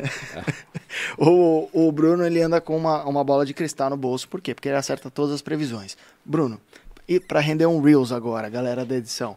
É, Brasil vai voltar a ser o paraíso dos cientistas, na sua opinião? Cara, já voltou, né? Já voltou. Porque o pessoal às vezes olha para a Selic e olha para a inflação. Você entra no site do Banco Central, tem os dois lá em destaque. E aí você vê Selic agora em 10,75 e vê uma inflação em 10,38 e pensa, não vale a pena tá elas por elas. Só que a inflação é o que já passou. Já passou esses 12 meses, já perdeu 10% do valor o seu dinheiro. A Selic é o que vem à frente e ainda vai aumentar. Então, se a gente for entrar em ranking de juros globais, que país vai estar pagando uma taxa de juros de dois dígitos com uma inflação que vai ficar em uns 6, 7%? Você vai ganhar 5%, 6% real. Isso não existe em nenhum lugar no mundo em um país minimamente sério. E o Brasil é minimamente sério. A gente tem problemas aqui, Sim. mas a gente está melhor do que outros emergentes. Ucrânia e Rússia estão em guerra. Rússia tem juros de 20%, mas vai saber a inflação quanto é que vai ser lá. Turquia, o cara não é confiável. do- Exatamente. Erdogan. Turquia, o Banco Central é o presidente. Ele que decide É. o que fazer. A inflação lá também está altíssima e a taxa de juros não está acompanhando a inflação. A Argentina tem juros muito altos, mas a inflação colada com África juros. do Sul, o maior desemprego do mundo, tá quase em convulsão social. Então Pois é. não vale a pena investir. E é um país que ele é muito mais dividido do que o nosso, porque ainda tem a herança do apartheid. Isso. Então, o Brasil, na cesta dos emergentes, é aquela jabuticaba. É realmente, essa taxa de juros aqui no Brasil é um negócio que tem que ser aproveitado por aqueles que hoje têm capital. né? Infelizmente, muita gente não tem, mas aquele que tem, olhando para essa taxa de juros, é compreensível até que ele saia um pouco da bolsa, dos fundos, porque não é um negócio que aparece toda hora. A última vez que a gente teve isso foi 2015. E depois a taxa começou a cair pra caramba, e aí a bolsa, não por acaso, explodiu. Tem gente que pega dinheiro fora, Eu ia trava falar e do, põe do aqui. carry porra. trade, garoto. E por isso que o dólar também tá baixo. pô. O cara capta a dívida lá Capta fora. lá no Japão a 1 ao ano e põe aqui a 12. E aí Exatamente. trava lá tudo certinho pra não tomar uma pemba se o dólar. Aí, te- aí tem uma desandar. demanda maior por, por reais, por isso que provavelmente é, o real está se valorizando contra as outras moedas. E, e é até uma coisa que a gente olha assim, nossa, mas o mundo tá em guerra, né? Rússia e Ucrânia, tem gente que pensa que isso pode ser o estopim de um, de um conflito mundial e o dólar se valorizando contra outras moedas, mas está caindo contra o real. Porque olha os juros que a gente tem aqui agora. Aí acontece justamente isso. Até o empresário brasileiro pensa um pouco nisso. E isso também explica por que, que o dólar ainda é muito relevante. Ele vê o seguinte cenário: todos nós aqui somos empresários. Vamos supor que a gente queira captar dívida agora. A gente não quer usar o mercado brasileiro porque a taxa de juros aqui é muito alta. A gente olha para o mercado americano e vê, cara, eu posso pegar dívida lá fora Muito menor. com taxa. uma taxa de juros muito menor. Ainda penso assim, poxa, os juros no Brasil vai aumentar mais, então o dólar vai cair mais. Quer dizer, eu posso pegar dólar agora, que ele está R$ reais, e quando eu for pagar, talvez o dólar esteja 4, e com juros muito mais baixos do que aqui. Então todo mundo corre para pegar dólar. E aí, se todo mundo pegar dólar para pagar a dívida, vai ter que pagar em dólar. Então você cria mais demandas por dólares. Então, entra crise e sai crise, muitas vezes o mundo ele acaba, ao invés de ficar menos dolarizado, mais dolarizado por conta Re- disso. redu- resumindo, Pete, tudo que o Bruno falou é que o único ganhador disso tudo é o dólar, né? Cara, Já foi e voltou várias, é o dólar, né? De- depende, né? Porque tem gente que fala que o ganhador é a China. Agora, quem não tem dólar é louco? Nada Eu- Eu acho, cara. acha, né? Nada, assim, o cara... Eu só... Vamos supor, quem tá assistindo a gente, tem 1.492 pessoas assistindo. Não é possível que você não possa divulgar pro seu primo, seu amigo. Manda pra alguém que você não gosta, só pro cara ser interrompido com o nosso link. Mas a gente precisa bater 1.500, galera. Nesse ponto agora, eu vou dar um, um argumento para aqueles que não têm investimentos Nada. atrelados ao mercado americano e só- acredito que o Brasil vai ser a nova potência mundial, para eles pensarem de fato, porque os Estados Unidos, eles não só cresceram mais do que a gente, eles ainda vão crescer mais do que a gente nos próximos 30 anos, e há pelo menos quatro motivos para isso, que a gente pode colocar aqui. O primeiro deles é a questão do que a gente já falou, geografia, que Só- não é transferível. Desculpa, Bruno. 1.500. Obrigado, galera. Bom. Pete. ele tinha ótimo. prometido mostrar o seio esquerdo. Não, o aqui Bruno, o, Bruno, 1.500. o Bruno falou que só viria se desse 1.500. Ele falou, ó, no mínimo 1.500, senão eu nem vou. Então, obrigado, galera. Foi Continua, ótimo. Bruno. Eu, fa- eu falei antes do podcast, falei, pô, primeiro ao vivo, né? Ele falou, qual é o número bom? Eu falei, cara, mil é um número bom. Então 1.500 é 50% a mais. Pô. A Excelente. gente não só bateu a meta, como estamos dobrando Obrigado. daqui a É, pouco, né? Alguém dá Eita, porra. print aí e me marca lá no Instagram com isso que eu quero compartilhar, dividir com vocês. Desculpa, Bruno. Não, por favor. Já já estão Vamos reclamando comem- que eu tô te interrompendo. A gente tem que cara. comemorar esse jamais de faria isso com uma pessoa, A gente Charles. tem que comemorar. E pessoal, deixa de ser chato. Podcast é uma conversa, não é uma entrevista. É, não é uma aí, sabatina. pelo não é uma amor de sabatina. Deus. É. Quando eu Então- falo muito, reclamam que eu falo muito. Aí hoje estão reclamando que eu falo pouco. Porra, galera! Fala, Bruno, Eu, desculpa. eu fiquei falando pala- palavrões no YouTube e o YouTube me colocou na blacklist, velho. Olha Eu só. tô pro YouTube, eu tô pro YouTube como a Renata Barreto está pro Instagram, velho. Bloqueia tudo A Renata que eu é sempre bloqueada no ela Instagram. só se lasca, velho. Ela é, ela é. Mas segue aí. Então, do- favor usar linguagem moderada e não beber também. Claro, né, durante- family friendly. O Bruno Oh, tava yeah. falando do, pra quem não tem nada lá Isso, fora. Quem isso. é louco? Quem é louco? pensando em termos comparativos, porque o Brasil ele vai crescer nos próximos anos? Eu acredito que sim. Mas a questão não é essa, porque o mundo todo está melhorando, porque a tecnologia provoca uma melhora do mundo. Tirando um ou outro país, uma Venezuela da vida, o mundo todo está melhorando. Mas a questão é, você como investidor, você quer investir naquilo que vai render mais, que vai crescer mais. E por que, que eu acho que a economia americana, apesar dos seus problemas, porque todo mundo tem problemas, vai crescer mais do que a brasileira? Quatro motivos. Primeiro deles já falamos aqui, geográfico. O Brasil é um país que ele é abençoado em termos geográficos. Tem muitos vizinhos, mas são vizinhos pacíficos, tem muita riqueza natural, tem um grande litoral. Mas os Estados Unidos tem tudo isso também e tem saída para dois mares e tem muito menos vizinhos. Um desses vizinhos é, é, é ótimo, que é o Canadá. O outro também é um vizinho bom, é melhor do que os nossos vizinhos aqui na média. Uhum. Então eles estão muito bem nesses eles estão muito bem nesses termos geográficos. É um país que tem um custo de frete é, pelos rios que eles têm navegáveis lá ínfimo. Isso ajuda muito a economia americana. O Brasil também está bem nisso. Aí você pode pensar, elas por elas. Na minha opinião, não. Eles estão melhores. Dois mares, a gente, a gente só tem um mar. Ok, o outro motivo é institucional.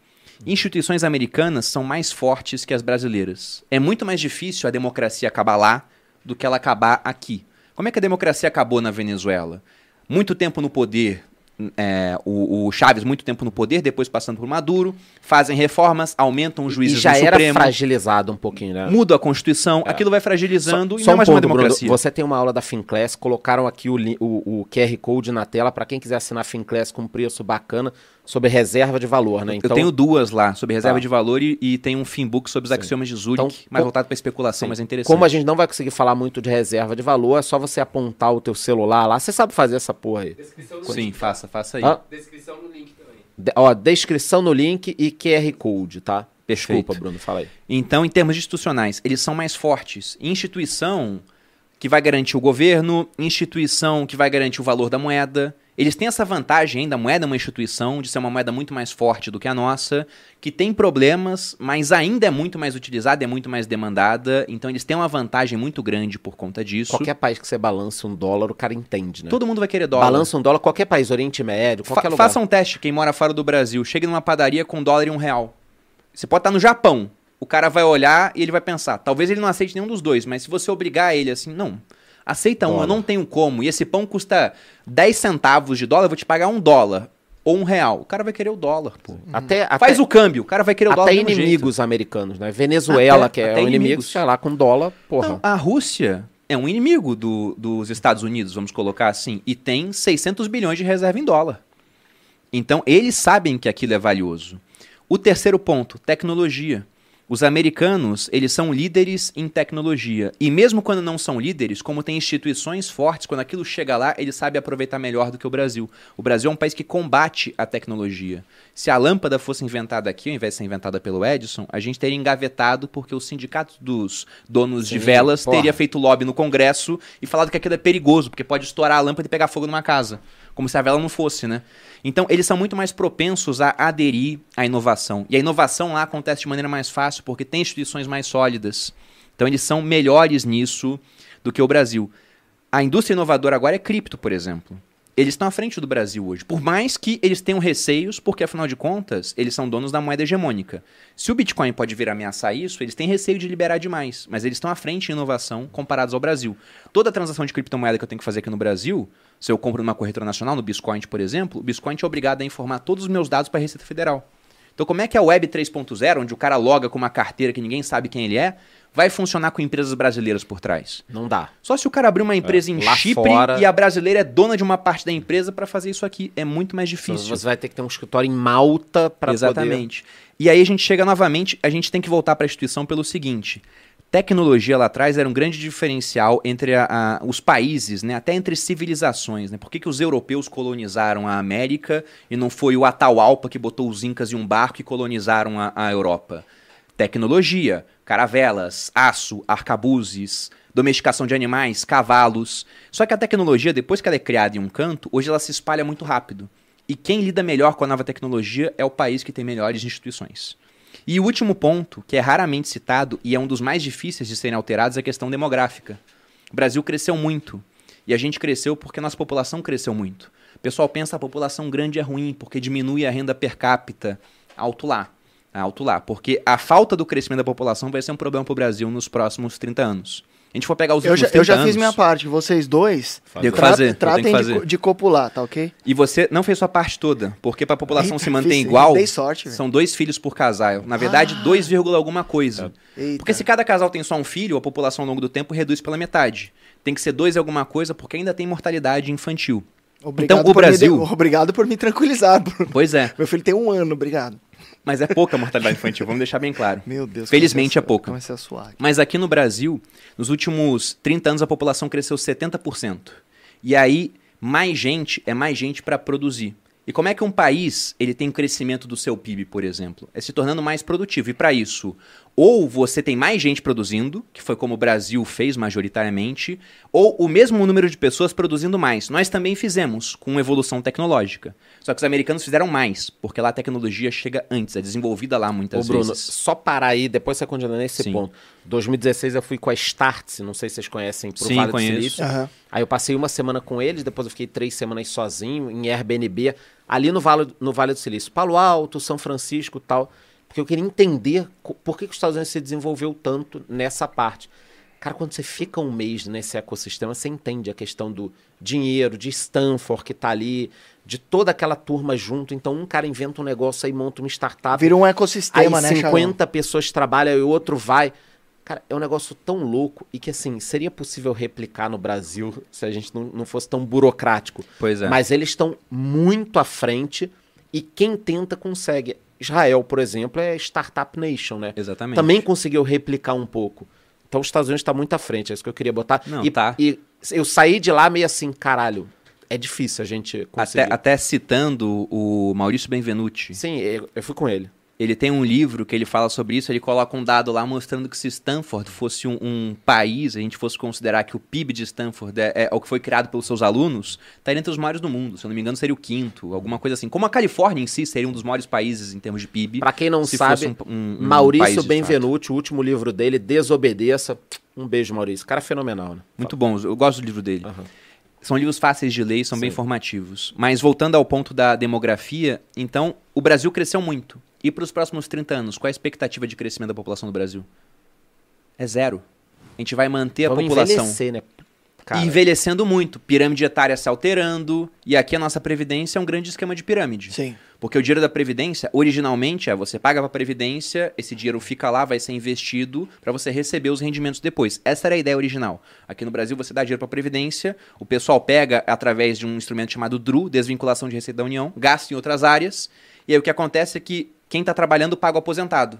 Mas quando a gente se aposentar, quem vai pagar a gente se vai ter Não- menos gente trabalhando? Exatamente. não dá pra entender aquela pessoa que é contra uma previdência, que a pessoa mesmo Que é individual. indivi- é um negócio louco. É por isso que a gente tem que falar de investimento Cara, pra cacete, porque se for depender desses negócio motherfuckers, que- Cara, lascou, e né? isso resolveria é até um, um problema de corrupção. Porque uma coisa é o, o cara ir lá e roubar de um todo que não tem cara. E outra coisa é da dona Joana, do seu Manuel.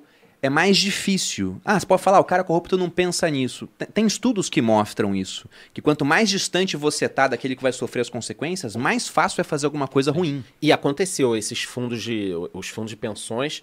Cara, você entra aí, se você editar fundo de pensão, eh, corrupção, desvio, Correio, Petrobras, Eletrobras, todos os fundos. E agora a gente vai ter que até provavelmente aportar. Ah, não é você que vai aportar nem eu, é o governo. Pronto, porra. Não é a gente. Quem dá dinheiro pro é, governo? É, É a gente, no Então- final das contas. é isso. Mas enquanto a gente não vai crescer, os Estados Unidos, eles vão continuar crescendo. E são um dos poucos países onde a população vai crescer. Você pega a China, teve aquele desastre da política do filho único. É um problema demográfico que eles vão ter. Porque durante anos eles proibiram a maior parte dos casais da China de ter mais de um filho. Aí quando o casal ia ter um filho, preferiam um filho do sexo masculino porque pro povo lá era melhor. Eles Terrível consideravam, olha, isso. isso aqui vai conseguir sustentar Terrível melhor a- isso, a-? Isso é o, ou a população no futuro, porque eles pensavam, um único filho vai ter que sustentar dois pais, né, pai e mãe, e mais quatro avós. Então pensavam, um homem vai ter mais condição do que a mulher de fazer isso. Era a cabeça, não tô falando que é certo ou errado, tô falando que é a cabeça do povo de lá. E aí, muito mais homens do que mulheres. Aí hoje você tem uma população gigantesca masculina, solteira, que não consegue arranjar uma esposa. Ele- Eles copulam no metaverso. E aí vira um outro três- problema três também. homens pra cada rapaz, né? E aí vira um problema pelo seguinte: quem que faz protesto contra o governo? É homem de 30 anos solteiro, pô. O cara que tá casado vai pra casa. Entendeu? Então, isso também é um problema para eles. Já nos Estados Unidos, a população tende a crescer, pelo menos 10%. E, demogra e demografia é um negócio que é, É, é difícil de mudar, porque é uma tendência. Os próprios apartamentos aqui no Brasil hoje não estão prontos mais para famílias com seis filhos, como era na década de 50, 60. Isso já mudou. A tendência hoje é casal vai ter um, dois filhos ou um zero pet, filhos. Um pet, um pet. Ou um pet. A minha irmã mora num condomínio aqui em São Paulo que não tem play de criança, mas tem um play de cachorro. Sim. Eu fiz Eita. uma pesquisa ontem, mais de 60%. Ontem, agora, tá, tá rodando aí nos meus stories. Mais de 60%, 60 dos meus seguidores têm pet. Cara, é um número relevante. Aí a pet está lá sendo É. negociada a um preço Sim, altíssimo sim. por conta disso. Sim, eu já tô O de olho. aquele mercado.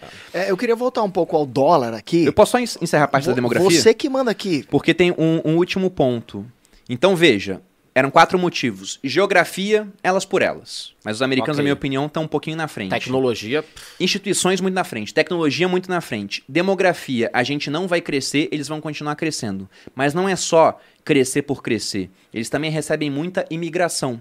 Só que não é imigração, o pessoal pensar é o cara do México que vai ser garçom nos Estados Unidos. Não é isso. Tem um indiano que Elon programa Musk, também. Por exemplo, tem um indiano que programa. As melhores cabeças do Brasil muitas vezes não ficam no Brasil, elas vão embora. E quando vão embora, esse cara pode ir pra China, mas é tão diferente culturalmente que se o salário for igual, ou até um pouco menor, ele vai para Estados Unidos. Caralho, o Eduardo Saverin, que financiou o Facebook pro Zuckerberg, foi o cara que falou: não, Zuckerberg, tá aqui, ó, você tá brincando aqui, toma aqui, sei lá, 10 mil dólares, alguma coisa. Ou seja, o cara foi chave, é brasileiro, tava lá. E ele voltou pro Brasil? Não. Tá em Singapura, se eu não me engano. Singapura. E, e, e- e não tá tão mal de dinheiro. Pois Parece é. que não. Pois parece é. que não. Parece que não. E então, eu vê, consultei no Serasa, ele não consta. além da gente não crescer em termos de população, nossas melhores cabeças vão embora. Tão fora. A dos Estados Unidos tendem a ficar lá e ainda recebem ótimas cabeças de outros países. Elon Musk não é americano, ele é sul-africano. Isso, isso.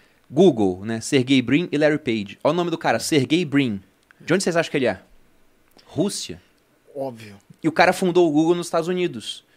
Então, eles estão Lá no Vale mais é cheio equipados. de indiano. Tem um monte. O, o. CEO da Microsoft. É. Não sei, ele não é indiano, ele é descendente, Falam primeira geração. Os, paqui- o pa- os paquistaneses também são bons na, na programação. Então, esses caras que são muito bons de programação, eles vão trabalhar no final aonde? Pra onde que eles vão migrar? Ele Ou pre- se ele não migrar, pra onde que ele trabalha de maneira Não. remota? Não, e outra, ele pensa, Pra eu vou, lá. eu vou ficar num calabouço no Paquistão ou vou é, baixar um pouco minha qualidade de vida em termos financeiros e melhorar minha qualidade de vida em, em Geral. lato e, o- senso, e os Estados né? Unidos têm vista. Os Estados Unidos sabe, o cara que é bom, ele sabe abraçar o cara, né? Universidade, os caras têm um trabalho, empresa, Exatamente. e pacote de. E, e aí, dentro disso tudo, eu pergunto pra audiência, né, pra vocês comentarem aí no, no chat. Quem vai crescer mais ao longo dos próximos 20 anos com essa conjuntura? E próximos 20 anos é o nosso horizonte de investimento. Todos nós aqui estaremos investindo pelos próximos 20 Sem anos, se Deus quiser. Sim. Quem deve crescer mais? Brasil, com essas questões que eu coloquei aqui, ou Estados Unidos? Então, eu quero ter dinheiro nos Estados Unidos. E quem não tem, na minha opinião, você perguntou, é, maluco. louco, é louco, é louco. Sem dúvida. É, saiu um estudo é, que denotava muito claramente sobre o viés doméstico russo. Né? Eu acho que 94% da população russa investe majoritariamente na Rússia. Você lembra desse estudo? Acho que a Sim. gente viu junto. E no brasileiro existe esse viés doméstico também de você investir naquelas marcas que você conhece mais. No meu caso, suponhamos Ambev, é, por exemplo. É, só que confo- e, e eu comecei investindo no Brasil em empresas que eu sabia como ganhavam dinheiro e que eram mais acessíveis. Só que conforme o meu patrimônio foi crescendo um pouco mais, você começa a, a priorizar os seus investimentos sob a ótica do risco. Né? Que você fala, meu, não, não posso. Imagina se a gente fosse russo, eh, tivesse uma puta grana, uma suposição aqui, e tivesse 94% do patrimônio investido em Rússia. E eu vejo eh, esse mesmo viés doméstico acontecendo aqui no Brasil. Eu acho que a gente tem excelentes empresas, Temos. sem, sem sombra de dúvida. Ela, a gente está em eh, resultado trimestral aqui do quarto trimestre do, do ano passado. Cara, 75% das empresas surpreenderam os nossos analistas lá na Insight. Então, estão vindo com resultados muito bons, mas conforme vai crescendo o patrimônio, e quem tem fiosco tem medo, é, é natural que você se dolarize. Eu queria é, que você falasse, não precisa ser em termos absolutos para a gente não afastar a nossa audiência aqui, mas em termos percentuais, o quanto hoje você gosta de ter investido é, em dólar, fora do, do Brasil, ou via B10, não sei como é que você investe, e em Bitcoin ou qualquer outra criptomoeda, em porcentagem.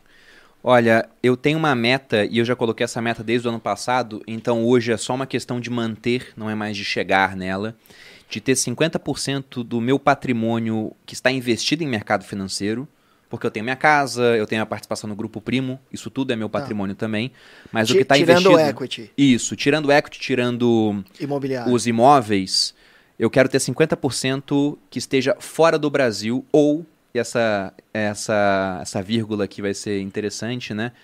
Ou com o Brasil fora do meu dinheiro, que é Ah, cripto. isso é legal. Aham. Porque não é dólar, mas está fora do país e está fora de todos os países. Não tem uma frase de efeito sobre cripto que você já falou algumas vezes no seu... Sim, eu tirei de um documentário da Amazon sobre cripto. Era um estudante de economia sul-africano que ele começou a ler a escola austríaca.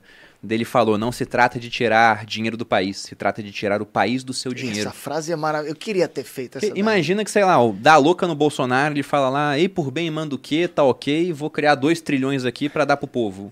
Cara, acabou o real. Cara, mas o, o O que Lula... acontece com o Bitcoin? Nada. O Lula, ele e o, real se Ciro, valoriza. o Lula e o Ciro falam abertamente algumas políticas. A gente não vai entrar aqui em, em política, mas para muitas pessoas que estão assistindo a gente, isso não faz menor sentido. Mas se a gente chamasse aqui na mesa um venezuelano, um argentino e um russo e falasse assim, o que, que vocês acham de ter cripto agora, você vai poder movimentar seu dinheiro? Para os três faz sentido, porque os três países proibiram a compra de dólares. Sim. Então, e o pior é que no momento que proíbem a compra de dólares Pode botar um canadense aqui também, Sim. que eu acho que ele ia concordar. e a moeda começa a desvalorizar, deve ser um filme de terror, porque você olha o seu dinheiro na conta bancária, ele tá perdendo valor, perdendo valor, o dólar tá disparando e você já não pode fazer nada. Uma Então, sensação de impotência filha Sim, da puta, né? É o que a gente fica falando. Depois que dá a merda, Bate.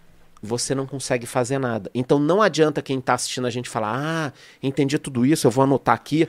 Cara, o dia que o governo proibir a compra de dólares, eu vou tomar uma medida. Você não vai tomar. Você tem que comprar o guarda- É isso comprar aí, o é. guarda-chuva Porra! em dia- em dias de sol, né, meu? Não, É. o- É usando, usando palavras mais antigas, o Seneca ele dizia: no meio da adversidade é tarde demais pra ser cauteloso, pô. Tem que fazer antes. E um ponto A interessante, Argentina é né? um bom exemplo. né? É um ótimo exemplo, que Ah, no meio limitou o da acesso a adv- porque dólar. não da tem guerra. adversidade. No Porque meio a da adversidade é A Argentina demais. não tem guerra. Hoje, quando a gente fala de Rússia, alguém pode falar: "Ah, vocês estão falando isso legal, entendi, gostei, gosto de O vocês. Brasil tá não vai numa- ter guerra. O Brasil não vai ter guerra. Tá bom, a Argentina não teve guerra ele, e limitou a 200 dólares. Não, e vou dar até um outro exemplo, né? Porque a gente não fez isso de proibir compra de dólar durante o plano real. Isso aconteceu antes. Mas durante o plano real, não. E você deu esse exemplo do cara que tá na Rússia, vendo essa guerra começando e ele vendo o patrimônio dele comparado ao dólar caindo 40%. E muitos de vocês devem ter pensado, nossa, que absurdo. Isso aconteceu aqui na pandemia com a gente. Porque o, o dólar no começo da pandemia estava 4 reais. Ele chegou até quase 6. Sim. Muito brasileiro viu isso e pensou, eu não como em dólar.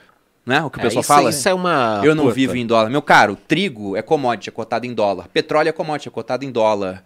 É, tudo é cotado em dólar. Café que você está bebendo é cotado em dólar. Quando você acorda de manhã, aposto que você pega o seu celular, que não é brasileiro. Se for iPhone, é da Apple, uma empresa americana, dolarizada. Você abre o seu WhatsApp, você abre o Facebook, você abre o Instagram, você usa o Google, você usa o YouTube. Você vive em dólar. Se não me Você engano, come em dólar. Se não me engano, atrás Tem que ter do- patrimônio e at- renda em dólar. Atrás do iPhone, inclusive, tá escrito Design in California, Assembled in China. Eu acho que ele é montado na China, inclusive. Ele é montado em Oh, 48 países, cara. Olha que maluquice. Um, um ponto, Bruno, que eu falo muito é o seguinte: quando eu comecei a investir lá atrás, investi pouco dinheiro, né? Porque eu tava começando o trabalho, mas no iníciozinho dos anos 2000. Cara, só investir no exterior, quem tinha muito dinheiro, muito Sim. acesso, era um negócio. Eu acho que até uns 5 anos, até uns 5 anos atrás, só investir no exterior, quem tinha uma certa condição. Você tinha que ter dinheiro, tinha que falar inglês. tinha- Ou seja, quem já tinha uma estabilidade de vida, ou estava direcionado a buscar aquilo.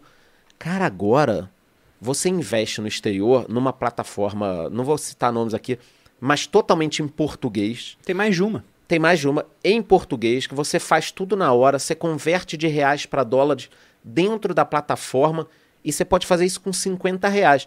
Então, o cenário dos anos 2000, o cenário de 2010, o cenário de 2015, o cenário de 2022 é totalmente diferente. Hoje você pode estar assistindo a gente aqui, são 3h43, tem Exatamente. quase 1.600 pessoas. Eita, nós. Pô, que E- bacana. A pessoa pode pegar, fazer uma TED de 50 reais para uma corretora internacional e comprar frações da Coca-Cola, da Apple, Tesla. Então, Antes BDR, lembra? Era só pra quem tinha mais de um Sim, milhão era. investido. Sim. Hoje você pode comprar um Então, recibo assim, também. cara, dá pra fazer com pouco e quase que de forma instantânea. Não tem desculpa. Quem não investe no exterior é louco. Quem não tem dólar é louco. E Não você, tem- você não falou a porcentagem que você tem em criptos. Boa. Cripto Falou- eu tenho, falou que eu tenho um limite de 50 até 20%. 50% em dólar, tá. Aqui é a pizzola do Perinex. É, meio por cento. É, vamos botar que é 50% fora do Brasil. Tá, aí o- o- as criptos entram que estão fora do Brasil, afinal Sim. não tem país. Estão nenhum. fora de todos os países, Entendi. né? A não Tá. ser que eu deixe na corretora, porque se tá lá dentro é passível de confisco por Ah, parte de tá. governo. Tem que estar armazenado de maneira correta. Quais são suas 12, 12 palavras? Só pra gente aumentar aqui a, a Audiência. Ah, Sim, as duas palavras, claro. A audiência. vou passar não, ninguém aqui. vai fazer nada. A galera é do bem. A galera é do bem. É tranquilo, A gente. turma é, é, é do bem. Mas dentro disso, até 20% eu posso ter em cripto. Não quer dizer que eu vou ter os 20%, mas eu limito a isso, Você porque é pode muito ter- fácil ter muito mais do que isso. Você hoje, fala né? pode ter em cripto porque é o que a Malu te limita ali? Ou não? Ela de vez em quando fica surpresa, assim, porque a gente, a gente não faz isso formalmente há muito tempo, mas durante a, a nossa caminhada, né, rumo até é, a liberdade financeira, todo trimestre eu sentava com ela que fazia igual a empresa de bolsa, que vai lá e, e solta os números Você tinha um release. Você montava eu, um eu release sentava com ela, mostrava a planilha e falava, ó, investimos tanto, tá rendendo tanto, se não rendeu bem foi isso, isso, aquilo, tá indo bem por conta disso, disso e daquilo. Eu fazia questão de fazer isso, porque a Malu ela ficava afastada do resultado dos investimentos, mas ela sentia na ponta é, o resultado da economia. Era deixar de comprar uma roupa, era deixar de ir num restaurante, era apagar a luz de um cômodo quando saía. Então, pra ela não ver aquilo como uma chatice, eu tinha que mostrar, olha, a gente tá fazendo isso, Tá dando fruto. mas tem um progresso aqui. Porque nada motiva mais do que o progresso. Então a gente fazia isso. Hoje a gente não senta mais formalmente, porque a Malu não tá nem aí pros números hoje, que a nossa vida é muito confortável. Quem quer saber dos números hoje é a Receita Federal. Eles querem sempre É. saber, todo ano, E né? Pra isso que falar. pagamos contadores. Pois é. Mas a gente não faz mais esse tipo de coisa. Então, raramente ela me pergunta, fala assim, ah, por curiosidade, ela fala, como é que tá? Aí eu falo pra ela como é que tá, de maneira sumária, e ela sempre pergunta, e o Bitcoin? Tem que vender um pouco, não? E ela sempre quer vender Ethereum? Quando tá outras- num ponto mais baixo. Aham. Porque ela, ela vê uma notícia que tá caindo, ela fala, quanto é que a gente perdeu? Não era pra ter vendido? Quando tá muito alto, de vez em quando ela fala também, nossa, eu vi que subiu muito, não é pra vender? Só que a verdade, cara, é que eu não gosto de vender criptomoeda, principalmente o Bitcoin. É que você já eu tem acho que vai valer muito mais É que depois. você já tem um histórico. Conforme Já. a gente vai vendo, vendendo e sente na pele, puta, eu podia ter muito mais, acontece. Exatamente. Só um ponto. Uma dor de corno é, eterna. só um né? ponto que eu percebi aqui de nós três, vai ser um tema para um próximo episódio. Cara, nós três casamos muito bem e as mulheres são influentes para o nosso resultado Sim, financeiro com certeza. e profissional. hein? Só, só me toquei isso agora que você perguntou da Malu. Eu tava pensando nisso, isso vai ficar para um próximo episódio só falando de como as esposas nos ajudaram. Não é que é, que é, que é totalmente responsabilidade delas. Não quero colocar nenhum de nós três em enrascada, Mas tendo que é- chegar em casa e fazer tudo agora. Eu Eu, ia diria tá que é uma morto boa se- parte. É uma boa parte, é dela, uma boa parte. Mas é um tema para um outro podcast. Pode chamar mais umas duas pessoas, se arruma mais uns dois caras, que as mulheres foram importantes. Que elas mandam, basicamente. Ó, cara, Não. quase todo mundo Quase que é todo casado e E que casou deu, cedo e que, e deu, que deu certo, certo, sim. né? Que deu errado e é Dá pra solteiro. chamar também gente que deu errado. Porque esse é o ponto. Por isso que o o Pete falou aqui também. E eu acredito que muito do meu resultado é a Malu. Porque se eu tivesse do meu lado uma pessoa que não topasse fazer aquelas economias e viver um padrão de vida mais modesto naquela época. Em 2015, 2016, a gente não tinha móvel em casa. O que era mobiliado era o quarto e a cozinha. Por quê? Porque entre comprar um sofá ou Itaúsa a seis reais, a Malu falava, vamos comprar Itaúsa. Aí você comprava Itaúsa pagando, na época, 10% de dividendo. Aí quando chegou a 12, tava pagando os 10 ainda, então tá pagando o dobro. Então foi um negócio muito bom, que só foi possível porque ela me apoiou naquele momento. Se fosse outra pessoa, não teria apoiado e não teria dado certo. É, Ga- no- ga- no- no meu- galera falando aqui que eu já garanti o fim de semana. Não é, porque eu percebi isso. Não, óbvio que eu também garanti. Espero, né, porra? Mas é, é um tema bacana sobre economia também, que eu acho que faz É, muita cara. diferença a coisa dos casais. É, mas sem as mulheres, né? Só a gente aqui, para que a gente possa falar mais à vontade. Já perdeu a audiência, vão te chamar de machista. É. eu. Não, não, para que a gente era. possa falar é, é, sobre isso. A minha mulher eh, tem 10 centímetros a mais que eu, um baita cruzado de direita. É. Quando ela fala, você tá com muita VEG, eu falo, tem razão, meu amor. 12% em VEG não faz sentido, eu vendo VEG, aí eu embolso o dinheiro, levo ela pra jantar. Afinal, quem tem fiosco e uma mulher de 1,83 tem muito medo. Eu tenho Perfeito. muito medo, cara. E Mas ajuda muito. Tem, Ajuda, tem um fala. perfil, tem um perfil no Instagram que é, eu acho que deixa muito claro como seria minha vida sem a Letícia. Esse perfil se chama Por que, que os homens vivem menos? Ah, esse é, esse é o Você segue, você segue Eu esse? sigo, eu sigo. Cara, cê- minha, Eu vida, olhar. minha vida seria Ô, exatamente Pitão, assim. estamos nos aproximando do final. Hum. Que, que a gente precisa saber do Bruno sobre essa guerra, pra gente voltar pra guerra Rússia e Ucrânia, problemas com o Brasil? O que, que será que a gente precisa perguntar pro Bruno aí Quem pra vai gente ganhar? encerrar? Quem vai ganhar e quando? A China já ganhou, eu acho que é o único vencedor, porque é uma tragédia humanitária, né? É. Mas como a gente fala sobre economia, a, Uma gente, tragédia. a gente precisa entender. Então, assim, na minha opinião, é a China. Mas o que, que você pode, então, pra gente arrematar aqui pra galera com chave de ouro? Eu, eu acho que esse é um bom ponto, não é porque a gente focou aqui em economia que, é, que nós estamos insensíveis às questões da guerra. É sempre uma tragédia humanitária. É, do ponto de vista econômico, a China, porque ela acaba tendo uma Rússia muito mais dependente das empresas dela. Sai uma Visa, sai uma Boa. Mastercard, entra uma Union Pay, sai rede social americana, entra rede social chinesa, com controle Sai- e com governo monitorando. Sai Amazon, entra Alibaba. Exatamente. Então, sempre há um substituto que vai vir da China. É um dos grandes vencedores. Agora, no conflito em si, depende do que a Rússia pretende. Porque os ucranianos eles estão muito otimistas ainda. A gente fez um podcast onde tinha aqui a Gabi, que era uma brasileira que estava na Ucrânia, veio pra cá e tem Muito contato com eles. podcast. E eles estão ufanistas, né? Estão é, com um nacionalismo muito forte, porque tem o presidente como um símbolo. Ó, estamos resistindo, a Rússia não vai dominar a gente. Então, se o Putin quiser realmente ocupar boa parte do país, vai começar uma guerra de guerrilha que ele não vai vencer. Mas também não tem vencedor aí. Porque imagina, passa 10 anos em guerra, assim, ou 20 anos Ele que não quer, Afeganistão ele não ficou. quer, ele não quer. Ele já teve essa experiência, não ele, mas a União Soviética no Afeganistão, antes dos americanos. Apanharam lá durante 10 anos, gastaram uma nota E e, não conseguiram fora. nada. E saíram fora. Então, sendo um crápula, mas sendo um crápula inteligente, eu não acho que é isso que ele vai querer. Eu acho que a ambição do Putin é, daqui a pouco, fazer paz, conseguir a separação daquelas repúblicas, né? Donetsk e, e Lugansk. É, isso é dele, isso é dele. Acabou. Exato. continua. E é conseguir dele. destabilizar a Ucrânia para que eles não sejam um país realmente tão forte e que não entrem na União Europeia, não se aproximem da OTAN. Agora, quando que isso vai acontecer, eu não sei. Mas é, é muito difícil a Rússia perder esse conflito se ele for um conflito rápido. Agora, se for um conflito que migrar para uma guerra de guerrilha, a guerrilha é a arma do mais fraco. É como o mais fraco vence o mais forte. Aí a Rússia vai sair, vai gastar um dinheirão, guerras são muito caras. Guerrilha é quando, a- é quando a população pega em armas e mete o louco, É, mais ou menos o que tá Guerrilha é acontecendo. uma guerra não convencional, né? É aqueles filmes onde você vê o, o cara O perdeu a família aham. dele, não tem mais nada a perder, ele pega um fuzil e começa a emboscar soldado russo.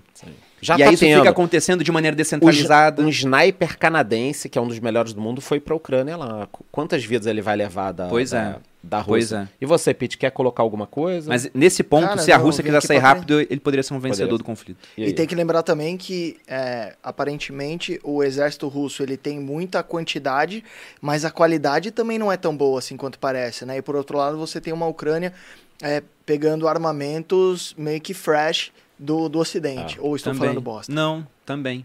É um Até- exército Também muito estou poderoso. falando bosta? Mas tem Jato. muita coisa. Não, não, você tá certo. Jato da Polônia, né? Eu acho até que tem muito país. Porque armamento também tem validade, né? Tem. Eu acho que tem muito país que olha lá, pô, ô fulano, olha aí a validade, porra, do, do míssel, Stinger, não sei o que, ó.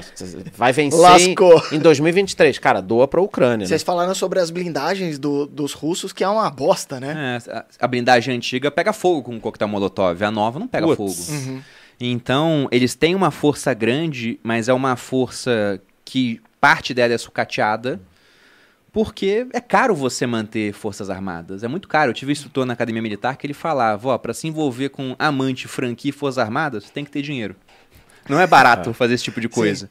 Então é muito caro você sustentar uma guerra. E aí tem vídeo do ucraniano gravando, e a Rússia não quer que esse vídeo chegue na Rússia, né? Por isso que eles estão banindo as redes sociais. Vocês chamaram isso Que é o de, cara de entrando. guerra... Como é que chama? É uma guerra informacional, guerra né? informacional. De narrativa. é. Guerra de narrativa. O cara entra no, no blindado russo e mostra tudo velho, tudo carcomido ali por dentro. Já vem com o necrotério embutido, e a... parece. Crematório. Eles estavam cremando os soldados lá, né? E você vê as rações, aquela alimentação que o soldado vai ter, tá vencida. Imagina também o pesadelo logístico que é fazer uma invasão no maior país da Europa depois da, da Rússia, se a gente for considerá-lo o país europeu. Nossa, é a Ucrânia é verdade. muito grande. Sim. Pra gente dar uma dimensão disso, é um país de 145 milhões de habitantes, que é a Rússia, entrando em guerra com um país de 45 milhões de habitantes, que é a Ucrânia. Não é pequeno. Não é, é o tamanho da Argentina, em termos de população. É mais ou menos como se o Brasil, tudo bem que o Brasil tem mais população, mas é menos exército, menos forças armadas, invadisse a Argentina. Se mandar arma pra lá e os caras fizerem uma guerrilha mesmo, você não toma nunca. Vai virar um Não, Afeganistão. Vai, vir- vai virar um Afeganistão. E o ponto é, é esse, né? Quanto tempo? O Brasil é a 12 maior economia do mundo, a Rússia é a 11.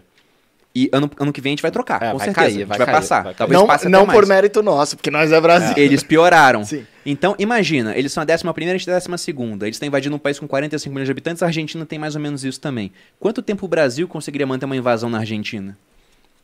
Ah, em é termos só de o tempo- economia- é só o tempo de pegar o vinho e ir embora. É né? mais ou menos isso, entendeu? Só pensa É muito complicado. que É muito complicado.